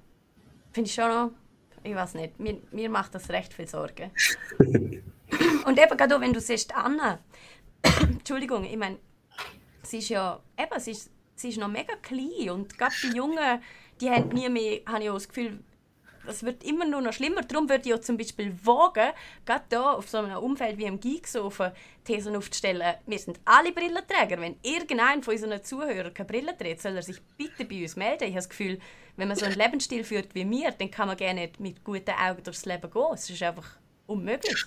Also gerade bei den Kindern, und da weiss ich halt nie genau, ist es so eine gewisse Technikangst, die um ist und wo eh alle Screens schlecht sind. Aber gerade bei den Kindern sieht man, dass äh, sehr äh, Schwächen zunehmen, weil die immer häufiger halt äh, auf ein iPad oder sonst so etwas schauen und wegen darum auch schon im jungen Alter äh, die Sehkraft nicht trainiert wird. Andererseits, früher hat man ja Bücher gelesen und da hast du auch immer den gleichen Abstand. Also ich weiß nicht, wie mhm. sehr das, das Argument verfahrt. Da würde ich jetzt nochmal darauf hinweisen, abschließend, das sind alles Korrelationen und eben es ist sehr schwierig, eine Studie zu designen, wo man das dann wirklich kann, einen kausalen Zusammenhang herstellen, weil halt alle sich ähnlich verhalten. Mhm. Ähm, aber ja, also da sind wir dann nicht zu wenig äh, Optiker oder äh, Wissenschaftler dafür, um da wirklich eine zuverlässige Aussage zu machen. Äh, wir haben einen Zuschauer mit perfekten Augen, der Mermigil behauptet, er behauptet es. Ich glaube, das muss man eh, ich glaube ihm kein Wort. ja, also jedenfalls, ich, ich, ich denke jeden Tag mal dran und ich denke jeden Tag, ich muss, ich muss auf meine eigene Gesundheit achten, ich muss meine Augen schützen irgendwie und mache es ja dann gleich nicht. Ich bin den ganzen Tag an irgendwelchen Bildschirmen so gerne, wenn ich draußen bin, schaue ich ab und zu noch auf den Bildschirm. Also, es ist echt... du, bild, du bildest dich ja jetzt aus zur Berggeist, von dem her äh, habe ich, hab ich keine Angst um dich, das kommt schon gut.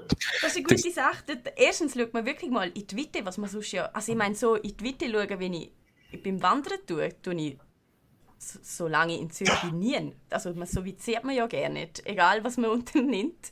Das, äh, von dem her ist es gut. Und man hat kein, man hat kein Internet, also ich bin ziemlich, sicher, dass, bin ziemlich sicher, dass der andere Berggipfel oder die andere Strassenseite vom Fokus her glaub, keinen grossen Unterschied mehr ausmacht. Also auch in Zürich kannst du ein bisschen wandern und dann ist es auch schon gut. Abschließende Frage noch. Der Steven schreibt, dass er seine Augen hat Laser und darum keine Brille mehr braucht. Würdet ihr das machen? Laser ist ja cool, denke ich. Weißt? Das ist schon spät für uns, Jürg. Das kann man an einem gewissen Alter nicht mehr machen. Das habe ich nicht gewusst. Ich habe also, gemeint, man müsse es ab und zu wiederholen. Das haben wir bis jetzt immer davon abgehalten. Ich könnte ja noch und ich bin ich glaube, ab 6 Uhr drin darf man. Man muss da auch so eine gewisse Schwelle haben. Die erreiche ich nicht. Ich habe noch 5,5 auf dem einen. Also ich sage noch zu gut zum Lasern, glaube ich. Aber auch, wenn ich dürfte, würde ich es nicht machen, weil ich einen Kollegen, der es gemacht hat. Und ähm, dem seine Augen sind jetzt wieder schlechter geworden. Also der tritt jetzt Brille, Aber obwohl er gelasert hat.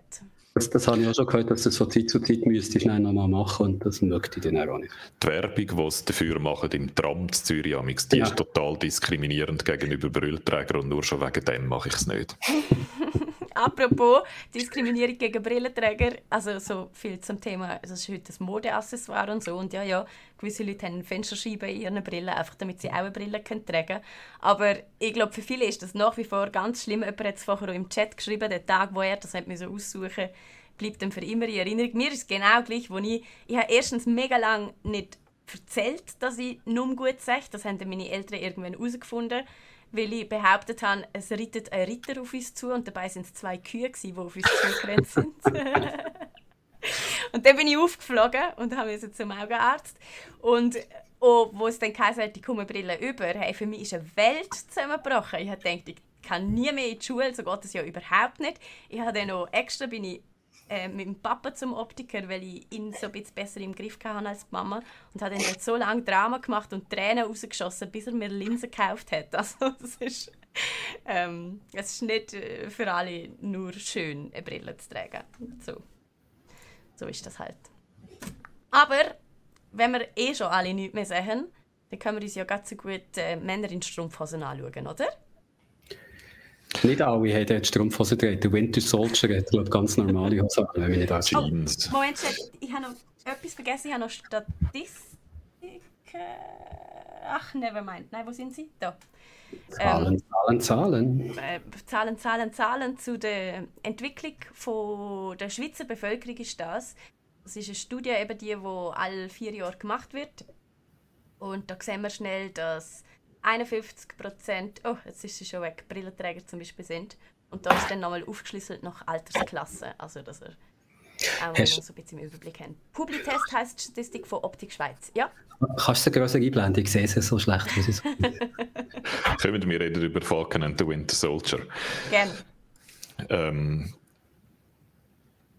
wie hast du den Abschluss gefunden, die letzte Folge, Jürg? Meh. Gell? Ah, es war enttäuschend. Gewesen. Enttäusch, bei mir, und das ist vielleicht fast noch schlimmer, bei mir längt es nicht einmal zu enttäuschend. Es ist einfach, es ist, es ist okay gewesen für mich. Aber es ist nicht das gewesen, was ich mir erhofft habe, was es könnte werden. Es ist auch nicht wirklich schlecht gewesen. Aber äh, zurückblickend äh, muss ich sagen, ja, es ist jetzt, bin jetzt nicht, bin jetzt nicht muff, dass ich so viel Zeit äh, verloren habe in dieser Serie, aber es ist auch nichts, was ich jetzt nochmal möchte schauen möchte.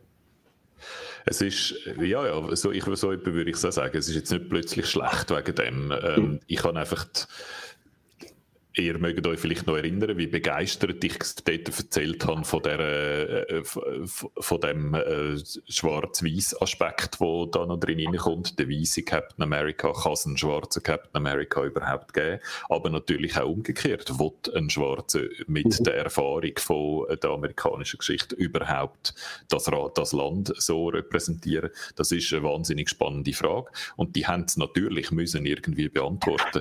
Und sie haben es irgendwie wahnsinnig wahnsinnig platt gemacht. Das ist die wirklich die ziemlich langweiligste Antwort gewesen, die man kann geben auf die Frage, würde ich sagen. Der weise Captain America, wo ja nicht einmal mehr Captain America ist, ist jetzt nicht wirklich ganz, ganz schlimm. Den hat man irgendwie dann trotzdem noch zu einem Body gemacht.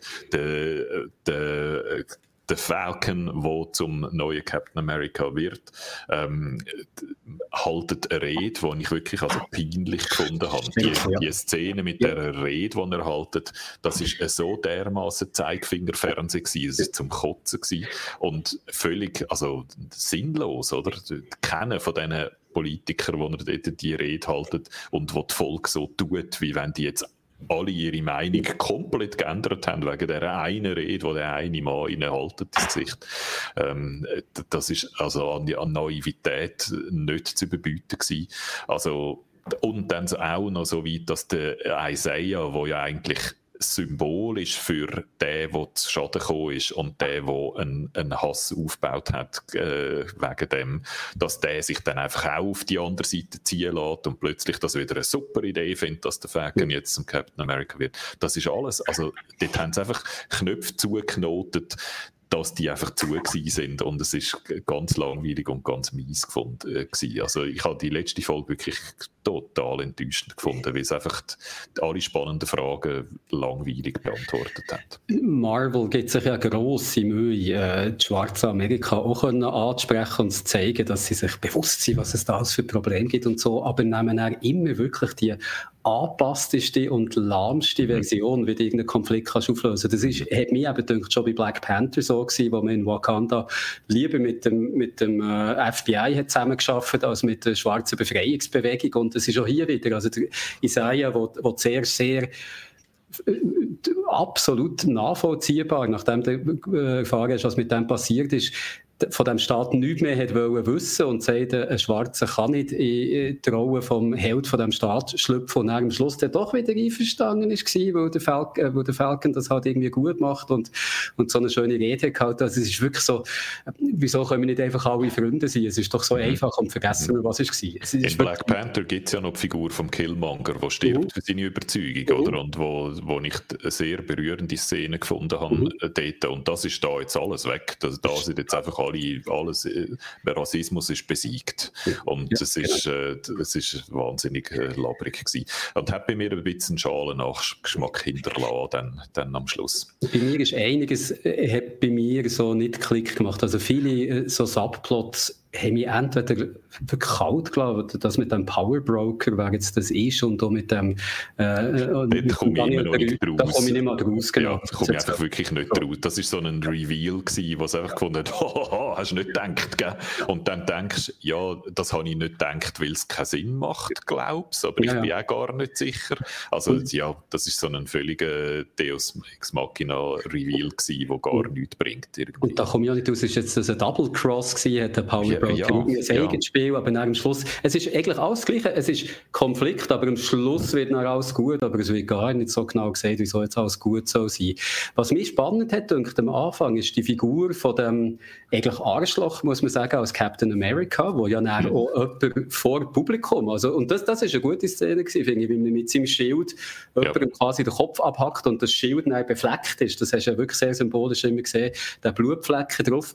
Aber auch das, wie das aufgelöst wird, dann, der ist jetzt einfach mhm. in anderer Funktion, ist er dann doch okay und kämpft jetzt wieder mit dir zusammen. Der hat jemand eiskalt umgebracht, ohne irgendwelche Rechtfertigung zu wissen, was die Person gemacht hat.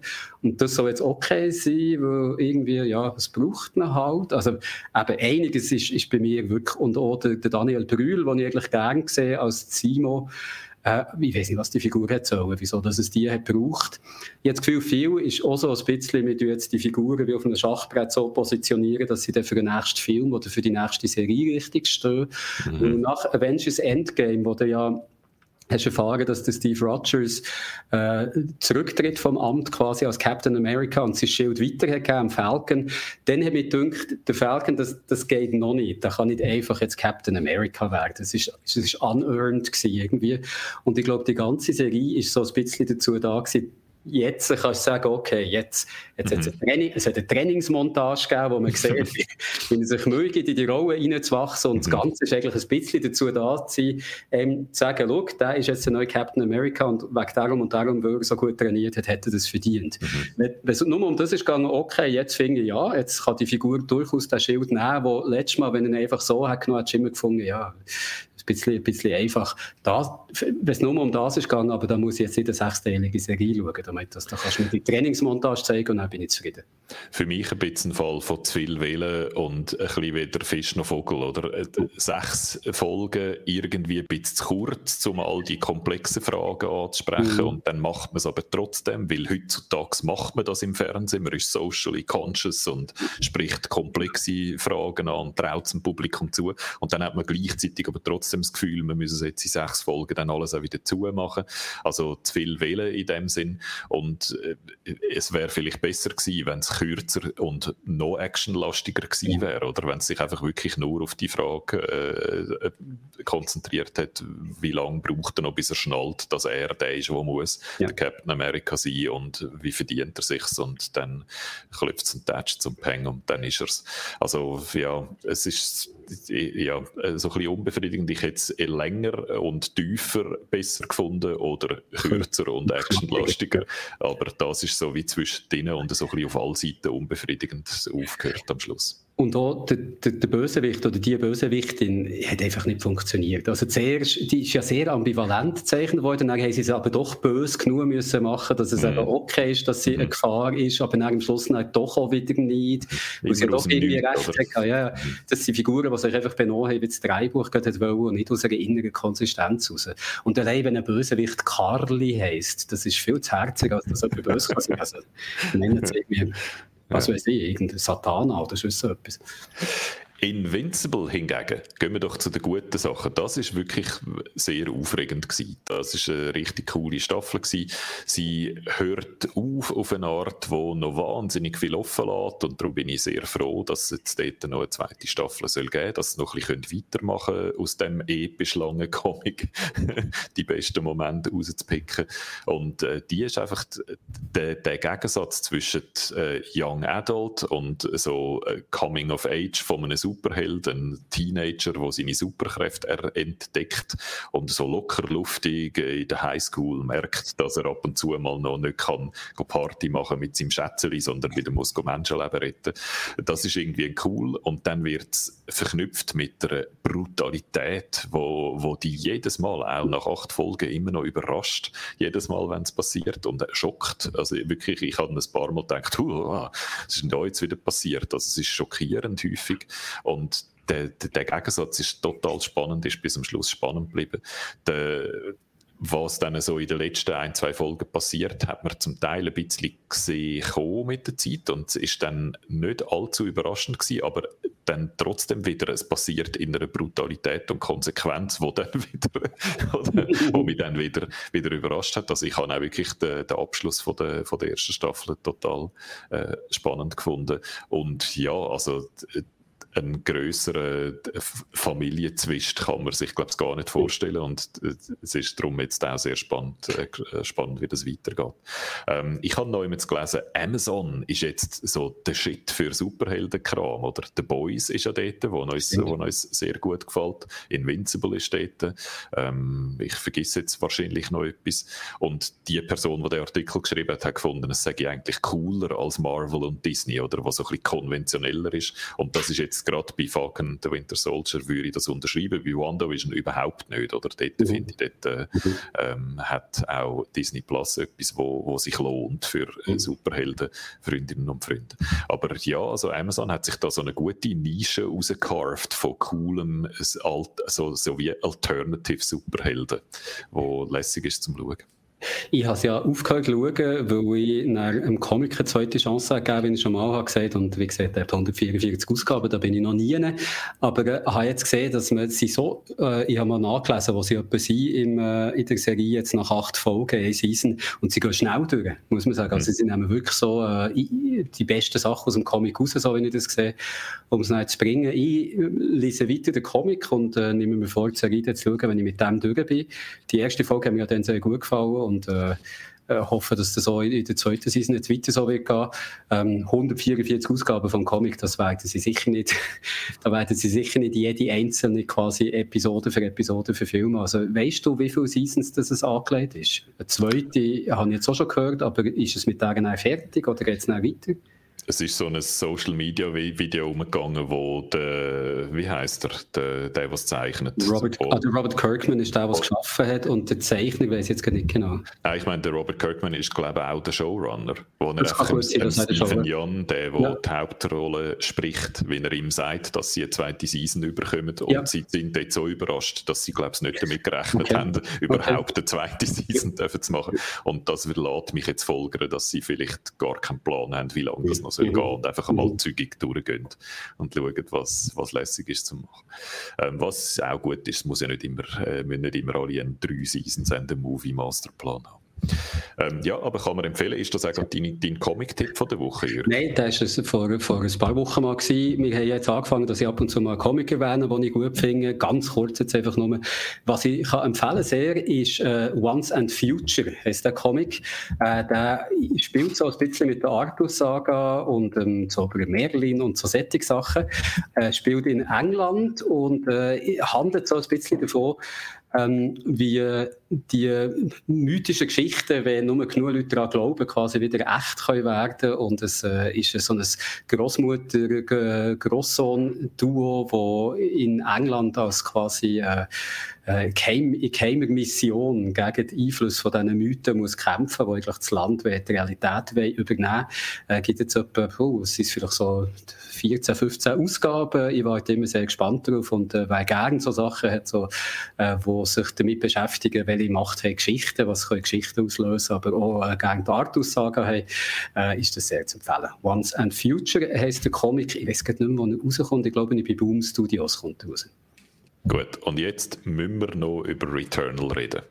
Ich kann äh, schon fast nicht mehr darauf warten, äh, endlich euch von Returnal zu erzählen. Ähm, jetzt nehmen wir die, äh, die Martina wieder mit ins Boot.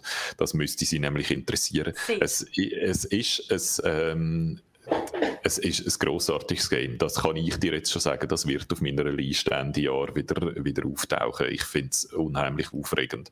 Ich muss vorausschicken, ich bin ein bisschen Housemark-Fanboy. Housemark heisst die Bude, die äh, Returnal gemacht hat. Die sind aus Finnland, aus Helsinki.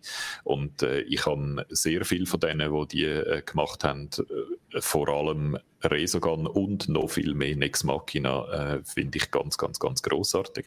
Und äh, darum habe ich vielleicht schon ein bisschen mit mehr Wohlwollen das Spiel gespielt, aber auch sonst, wenn ich so versuche zurückzulehnen und die Housemark-Brille äh, abzuziehen, ähm, finde ich es immer noch ein großartiges Game. Und zwar, weil es ähm, ja, wo soll ich anfangen? Es hat eben eine interessante Geschichte, das Game, oder? Nex Machina ist ein Twin-Stick-Shooter Ähm, ich kann es vielleicht nochmal da mit dem Controller in die Kamera heben.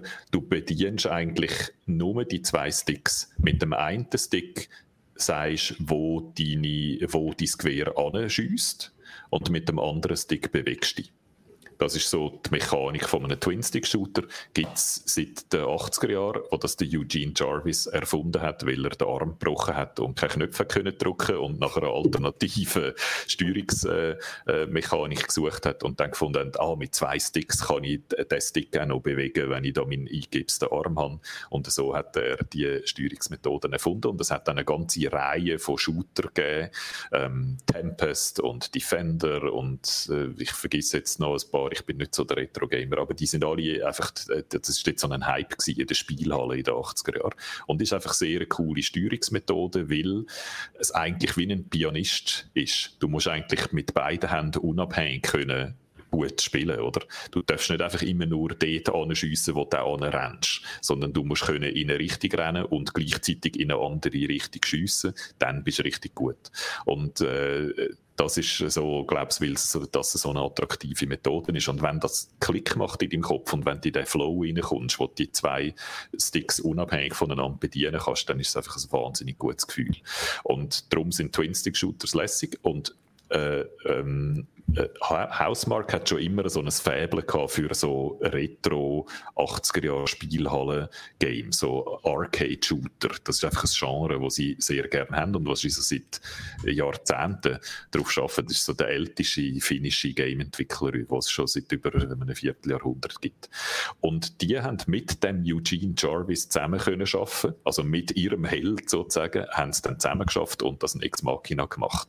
Und Ex Machina ist für mich so ein moderner modernen Twin-Stick-Shooter und für mich eigentlich wie der Höhepunkt vom Genre. Es gibt keinen besseren Twin-Stick-Shooter als Nex Machina für mich.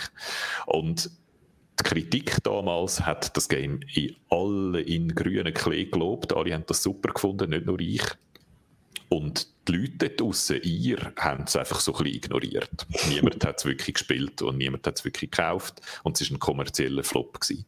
Und Hausmark hat dann ähm, so ein Statement rausgegeben wie die Arcade ist tot. Äh, die Arcade, wo eigentlich ihre Kern, äh, ihre Kernkompetenz war, oder? Die Art von Games, die sie gut haben können machen, sind Games in einem Genre, wo sie haben müssen feststellen, das interessiert die Leute einfach nicht mehr. Das ist nicht mehr das, was die Leute heute spielen wollen.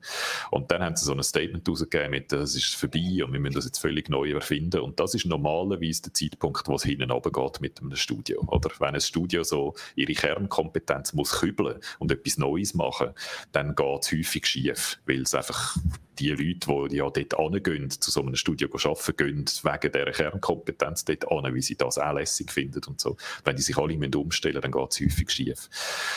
Darum bin ich sehr gespannt auf Returnal, wo jetzt der nächste Titel ist, weil das ist jetzt das Game, wo sie sich neu erfunden haben damit und das ist das Game, was sie jetzt müssen zeigen, können wir das oder können wir immer noch ein lässiges Game machen, wo eben nicht mehr flach ist, wo nicht ein Twin-Stick-Shooter ist, sondern es ist ein Third-Person-Shooter.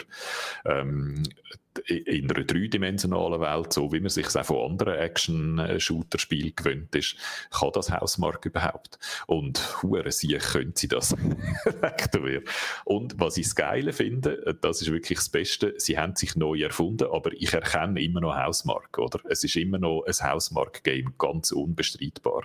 Also sie haben wie ihre Wurzeln nicht einfach ausgerupft und alles gekübelt. Der Dash-Knopf, wo du kannst springen und wenn du springst, richtet dir äh, ähm, der Gegner nicht Schaden an. Das ist zum Beispiel etwas, was eins zu eins aus Next Machina raus, rausgenommen wo eine super Mechanik ist. Ähm, die Art und Weise, wie die Gegner schiessen, die Patterns, die sie machen, die Kugeln, die aus ihnen rauskommen und so, das sieht sehr nach so einem Arcade-Shooter aus. Also sie haben wirklich äh, ein erkennbares Game gemacht, wo ein Housemark-Game ist, aber haben sich trotzdem neu erfunden und das finde ich eigentlich die beste, die beste mögliche Variante, die können rauskommen oder? So wie damals, wo es, und ich mache jetzt den grossen Vergleich, wo äh, Zelda sich neu erfunden hat und Breath of the Wild rausgegeben hat, wo immer noch ganz klar ein Zelda-Game war, aber mechanisch ganz anders war als alle Zelda-Games vorher. Und Returnal ist für mich genauso. Es geht eigentlich um das, was wir aus dem Film Edge of Tomorrow kennen. Ähm, man stirbt und wenn man stirbt, fängt man wieder von vorne an. Also es ist ein Roguelike.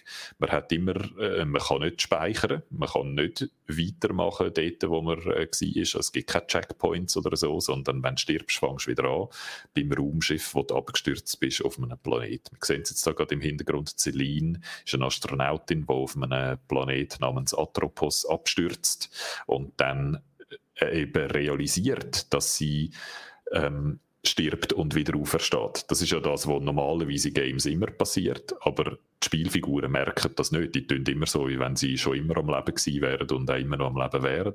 Sie aber merkt, dass sie stirbt und wieder, wieder aufersteht und in so einem Endlosloop gefangen ist. Und dann ist so das Übliche, was man auch aus anderen Roguelikes kennt. Man kann dann mit der Zeit sich selber ein bisschen verbessern und gewisse Fähigkeiten, die man lernt, kann man sozusagen in die nächsten Durchgänge mitnehmen. Ähm, aber im Grundsatz fängt man immer wieder von vorne an.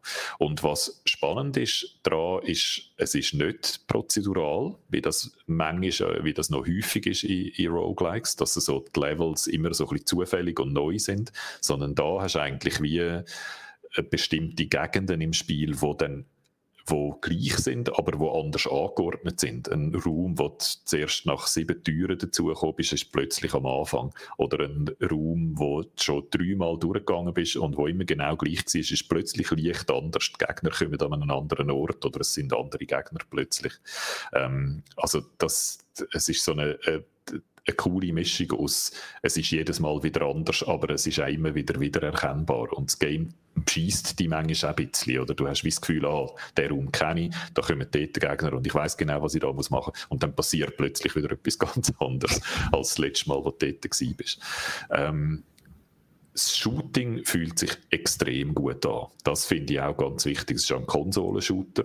Ähm, bei Konsolenshooter ist es immer so, als, jetzt ein, als ein Beispiel Red Dead Redemption zum Beispiel hat sich nicht wirklich gut angefühlt, oder? Das ist so reines Schiessen selber ist ziemlich mies gewesen dort und wo du immer denkst, ja mit einer Maus und Tastatur wäre das jetzt besser. In Returnal denkst du das keine Sekunde. Dort fühlt sich das einfach crisp und präzise an und es ist wirklich ganz, ganz cool mechanisch.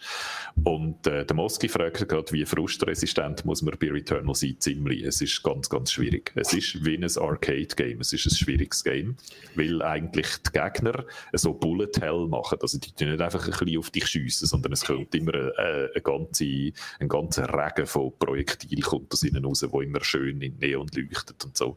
Wie man das früher aus der Arcade kennt hat, von oben flach. Da ist es jetzt einfach dreidimensional. Und du musst sowohl ausweichen wie auch die Gegner, äh, die Gegner bekämpfen. Es ist ja ein PlayStation 5 Game. Wie sehr spielt es denn mit diesen neuen Möglichkeiten jetzt zum Beispiel gerade was den Controller angeht, dass du eben so Feedback bekommst? Da haben sie eine grossartige Idee gehabt, die ich ab jetzt in jedem PlayStation-Game drin habe. Und zwar, ich habe jetzt da gar keinen PlayStation-Controller, sondern einen Xbox-Controller, aber was ja cool ist am neuen PlayStation-Controller, ist, dass er so adaptive Trigger hat, also wo der Controller bzw. der Entwickler können bestimmen, wie fest der Widerstand ist, wenn du drauf drückst. Und die Beispiele, die wir jetzt gehört haben, sind immer so gewesen, ja, in einem Autogame ist dann die Bremse ein bisschen strenger als das Gas. Oder wenn du einen Bogen ziehst, dann ist es strenger, als wenn du einfach einen Abzug drückst. Mhm. Was die jetzt gemacht haben in Returnal ist, du drückst, der linke Trigger ist ja der, wo du zielst damit, in der Regel. Und der mhm. rechte ist der, wo man schießt. Zielen ist, bis etwa in die Hälfte. Und dann spürst du plötzlich ganz einen starken Widerstand, einen Druckpunkt, wo du nicht mehr einfach mit gleicher Kraft kannst durchdrücken. Das ist der Ziel. Und wenn du dann durch den Druckpunkt durchdrückst und den Trigger ganz durchdrückst, dann kommt so ein zweiter Alternative-Feuermodus, wo du einen sehr starken Angriff hast, der unter Cooldown ist dann, also wo du nur ab und zu okay, mal kannst einsetzen ja, ja. Das heißt, du hast eigentlich etwas, was normalerweise auf irgendeinem anderen Knopf ist, haben einfach schön schön in dem, in dem Trigger versorgt. Und es fühlt sich total gut an. Es fühlt sich an, wie wenn es dort wirklich einen Widerstand hat, wo du dann so mit einem Klicken eigentlich kannst durchdrücken und dann bist du in dem speziellen Sondermodus. Und der finde ich, das ist so eine geniale Idee und das wollte ich wirklich, dass das jetzt ein neuer Standard wird. Ich hoffe, das ist jetzt bei jedem, bei jedem Game so, dass die Trigger wie zwei Zustände haben oder vorne ein bisschen fein drücken und ganz hinten ziehen und dann machen sie dann machen's etwas anderes. Das ist eine super gute Idee. Und auch sonst haben sie einfach ganz viele so mechanische Ideen gehabt, wie zum Beispiel das Adrenalin wenn du drei Gegner, glaubst hintereinander erledigst, dann geht dein Adrenalin eine Stufe auf, bis maximal fünf. Und mit jeder Stufe kommst du irgendeine Verstärkung über. Zum Beispiel ähm, ist das Reloaden schneller oder einfacher oder du siehst durch Wände durch, wo Gegner ein, ein Geräusch machen. Es wird dann so ein rotes äh, Rundumli anzeigen dort. Und das heißt, je mehr du äh, Gegner erledigst in Folge, desto stärker wirst. Sobald Schaden Schaden erleidest, sobald dich irgendeiner einfach nur ein bisschen trifft, wird es zurückgesetzt auf Null. Das heißt, das ist so eine Mechanik, äh, eine Boost-Bonus-Mechanik, wo, wo, wo einfach strategisch total interessant ist. Oder? Du musst immer so vorsichtig genug sein, möglichst keinen Schaden erleiden, stark genug sein. Wenn du mal auf dem Level 5 bist, dann passt du auf wie ein Heftchen machen, dass ja den Level 5 nicht verlierst und so. Was in der im Chaos und mit ganz vielen Gegnern häufig sehr, sehr schwierig ist. Also es ist äh, einfach mechanisch großartig. Und es ist ein bisschen gruselig. Es ist so in den Zwischensequenzen und in den Trailer und so sieht es gruseliger aus, als es zum Spielen ist. Zum Spielen bist du sehr so auf die Mechanik und aufs Kämpfen gegen die Gegner konzentriert. Also so einen richtigen Schreckmoment habe ich jetzt nie gehabt. Aber es ist so ein bisschen Alien, HR Giger klingt da, Solaris vom Stanislav Flame klingt da. Also es ist äh, ähm, so eine gruselige Alienwelt. Und der Grusel wird wahrscheinlich auch noch verstärkt durch den Soundtrack, der nämlich von Bobby Krullig ist, uh. wo zum Beispiel mit Sommer den Soundtrack gemacht hat. Die Haxan Cloak, der, der Band, genau, die Haxan Cloak. Und die haben, glaube ich, für die Red Dead Redemption hat er schon etwas gemacht, genau, zusammen mit den Swans. Genau, ja. genau. Red Dead Redemption hat er auch gescored. Und ich, wahrscheinlich nicht alles, dort haben ja ganz viele äh, mhm. Komponisten dafür geschafft, aber eben Midsommar und jetzt, äh, und jetzt Returnal. Also sie haben dort auch noch gut, die, der Soundtrack trägt auch sehr stark so zum, zum Sounddesign zu. Und wenn wir schon gerade beim Sounddesign sind, äh, 3D-Audio, also wo tönt etwas, wie tönt Regen, wie tönen Sachen näher bei dir, wie tönen Sachen weit weg von dir, die sind alle alle, die sind alle sehr, sehr cool.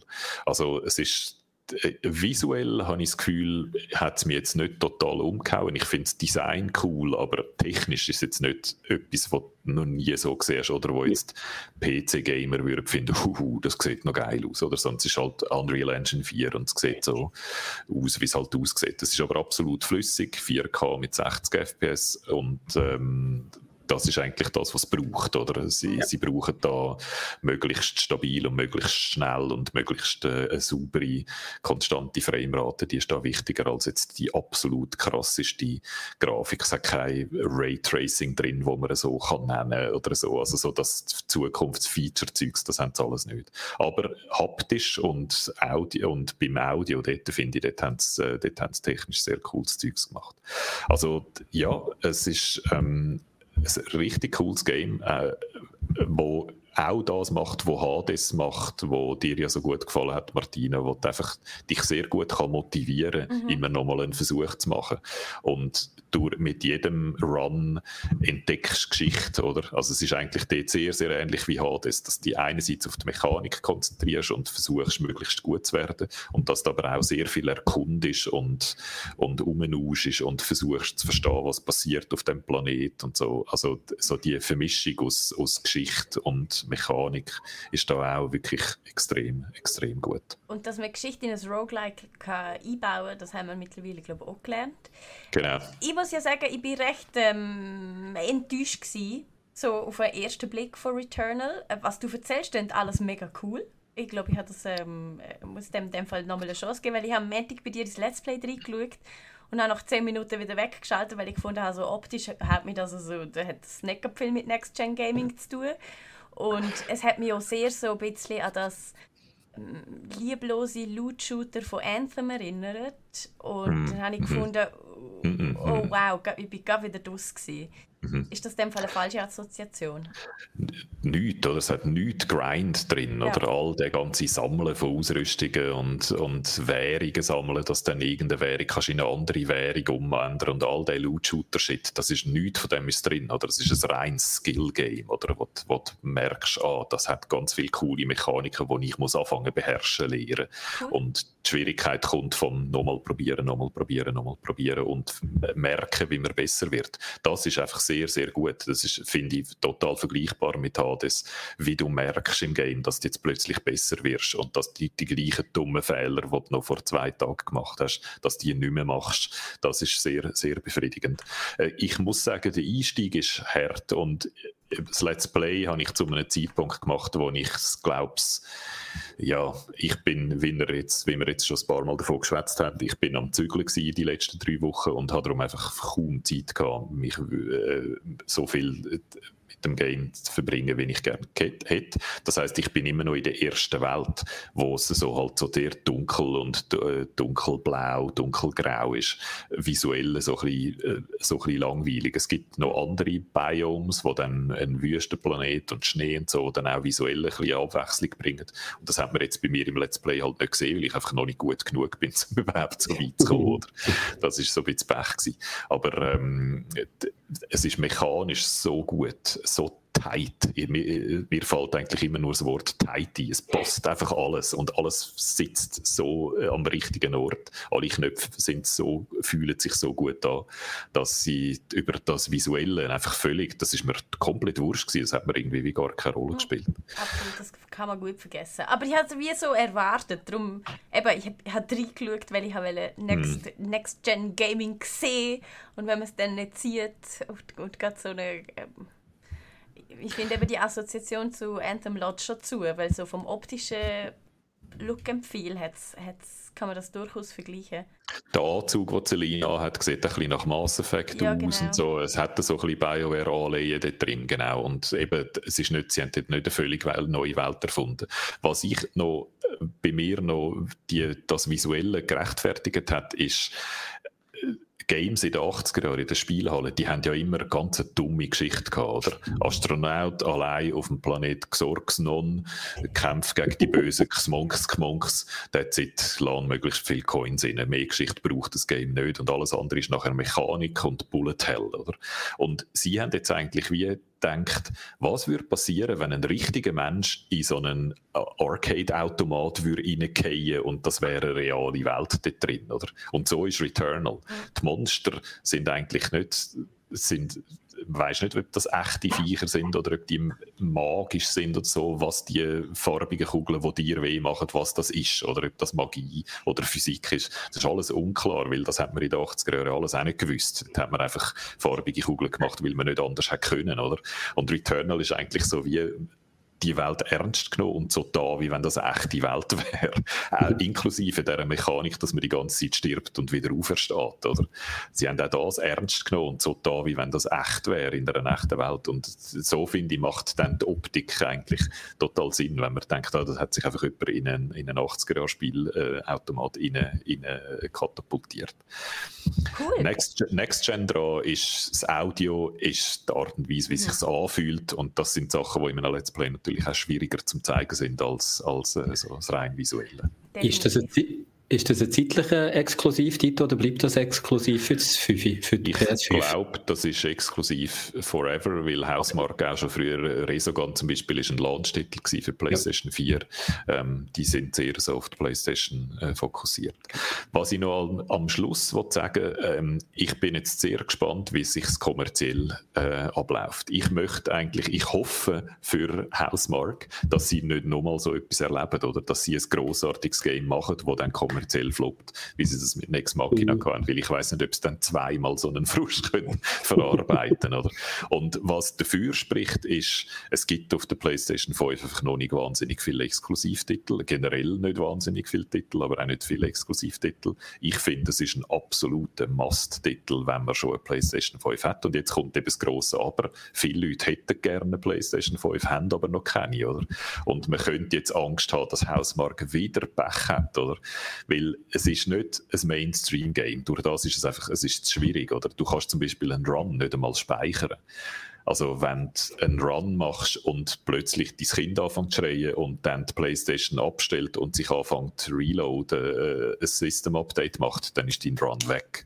Also du kannst wirklich, wenn sie abstellst, dann fängt es wieder von vorne beim Absturz vom Raumschiff an und du machst wieder einen neuen Run. Wie lange ist denn so ein Run im Idealfall? Ähm, ich bin jetzt so bei 30, 40 Minuten, also sie sind länger als die von Hades. Mhm. Und ich glaube, sie werden länger, je besser man wird. Okay. Nicht wie Hades, wo es eigentlich kürzer wird, je besser man wird. Ja. Ähm, von dem her, das ist etwas, was daran arbeitet, wo die Community jetzt schon findet, ähm, wir haben im Fall nicht alle unbeschränkt Zeit, bitte, bitte, geben uns irgendeine Fun eine Möglichkeit, einen Run einfach schnell zu speichern, ohne das Game kaputt zu machen, weil man will ja nicht, dass die Leute dann ein Save können laden und weitermachen, weil das würde dann völlig gegen das Spielprinzip gehen. Mhm.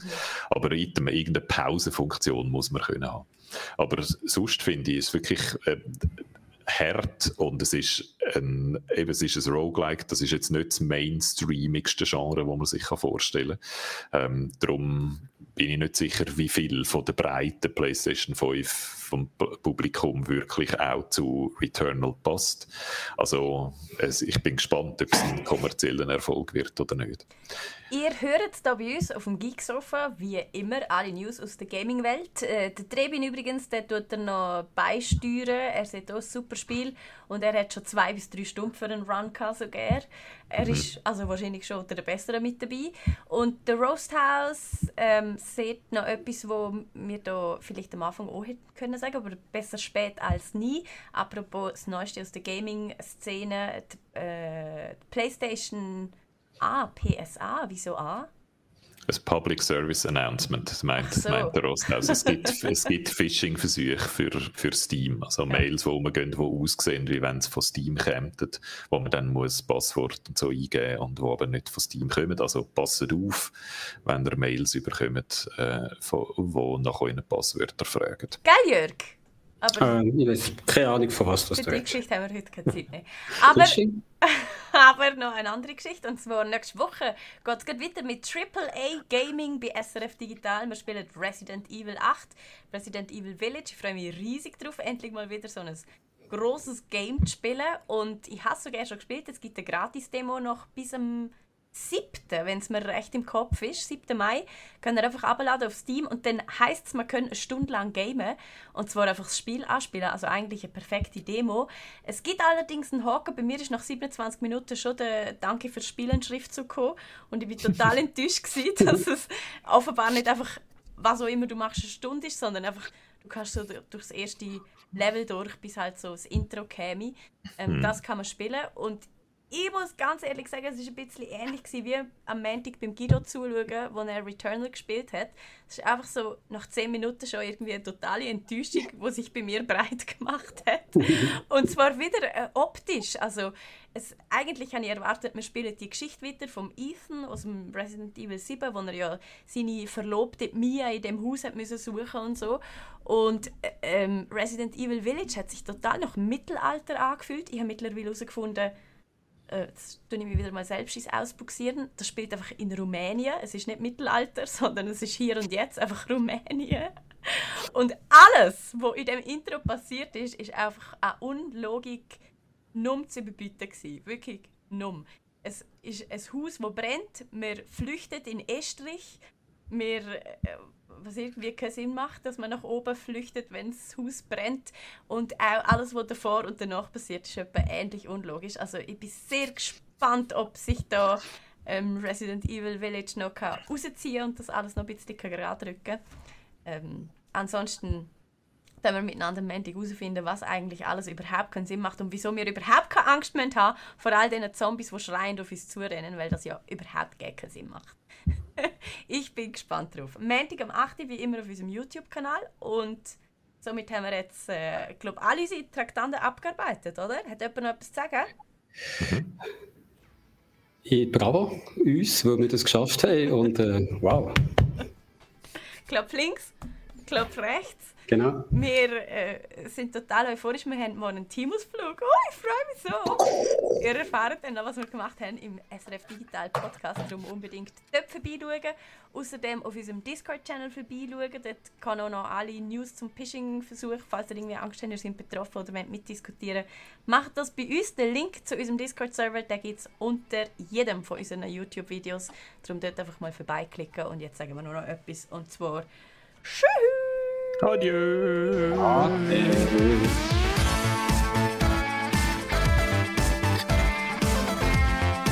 So, so ist es machen, hören wir das Auto. Können wir jetzt reingehen oder sind wir jetzt gemutet? Nein, sind wir drin. Ah, schade.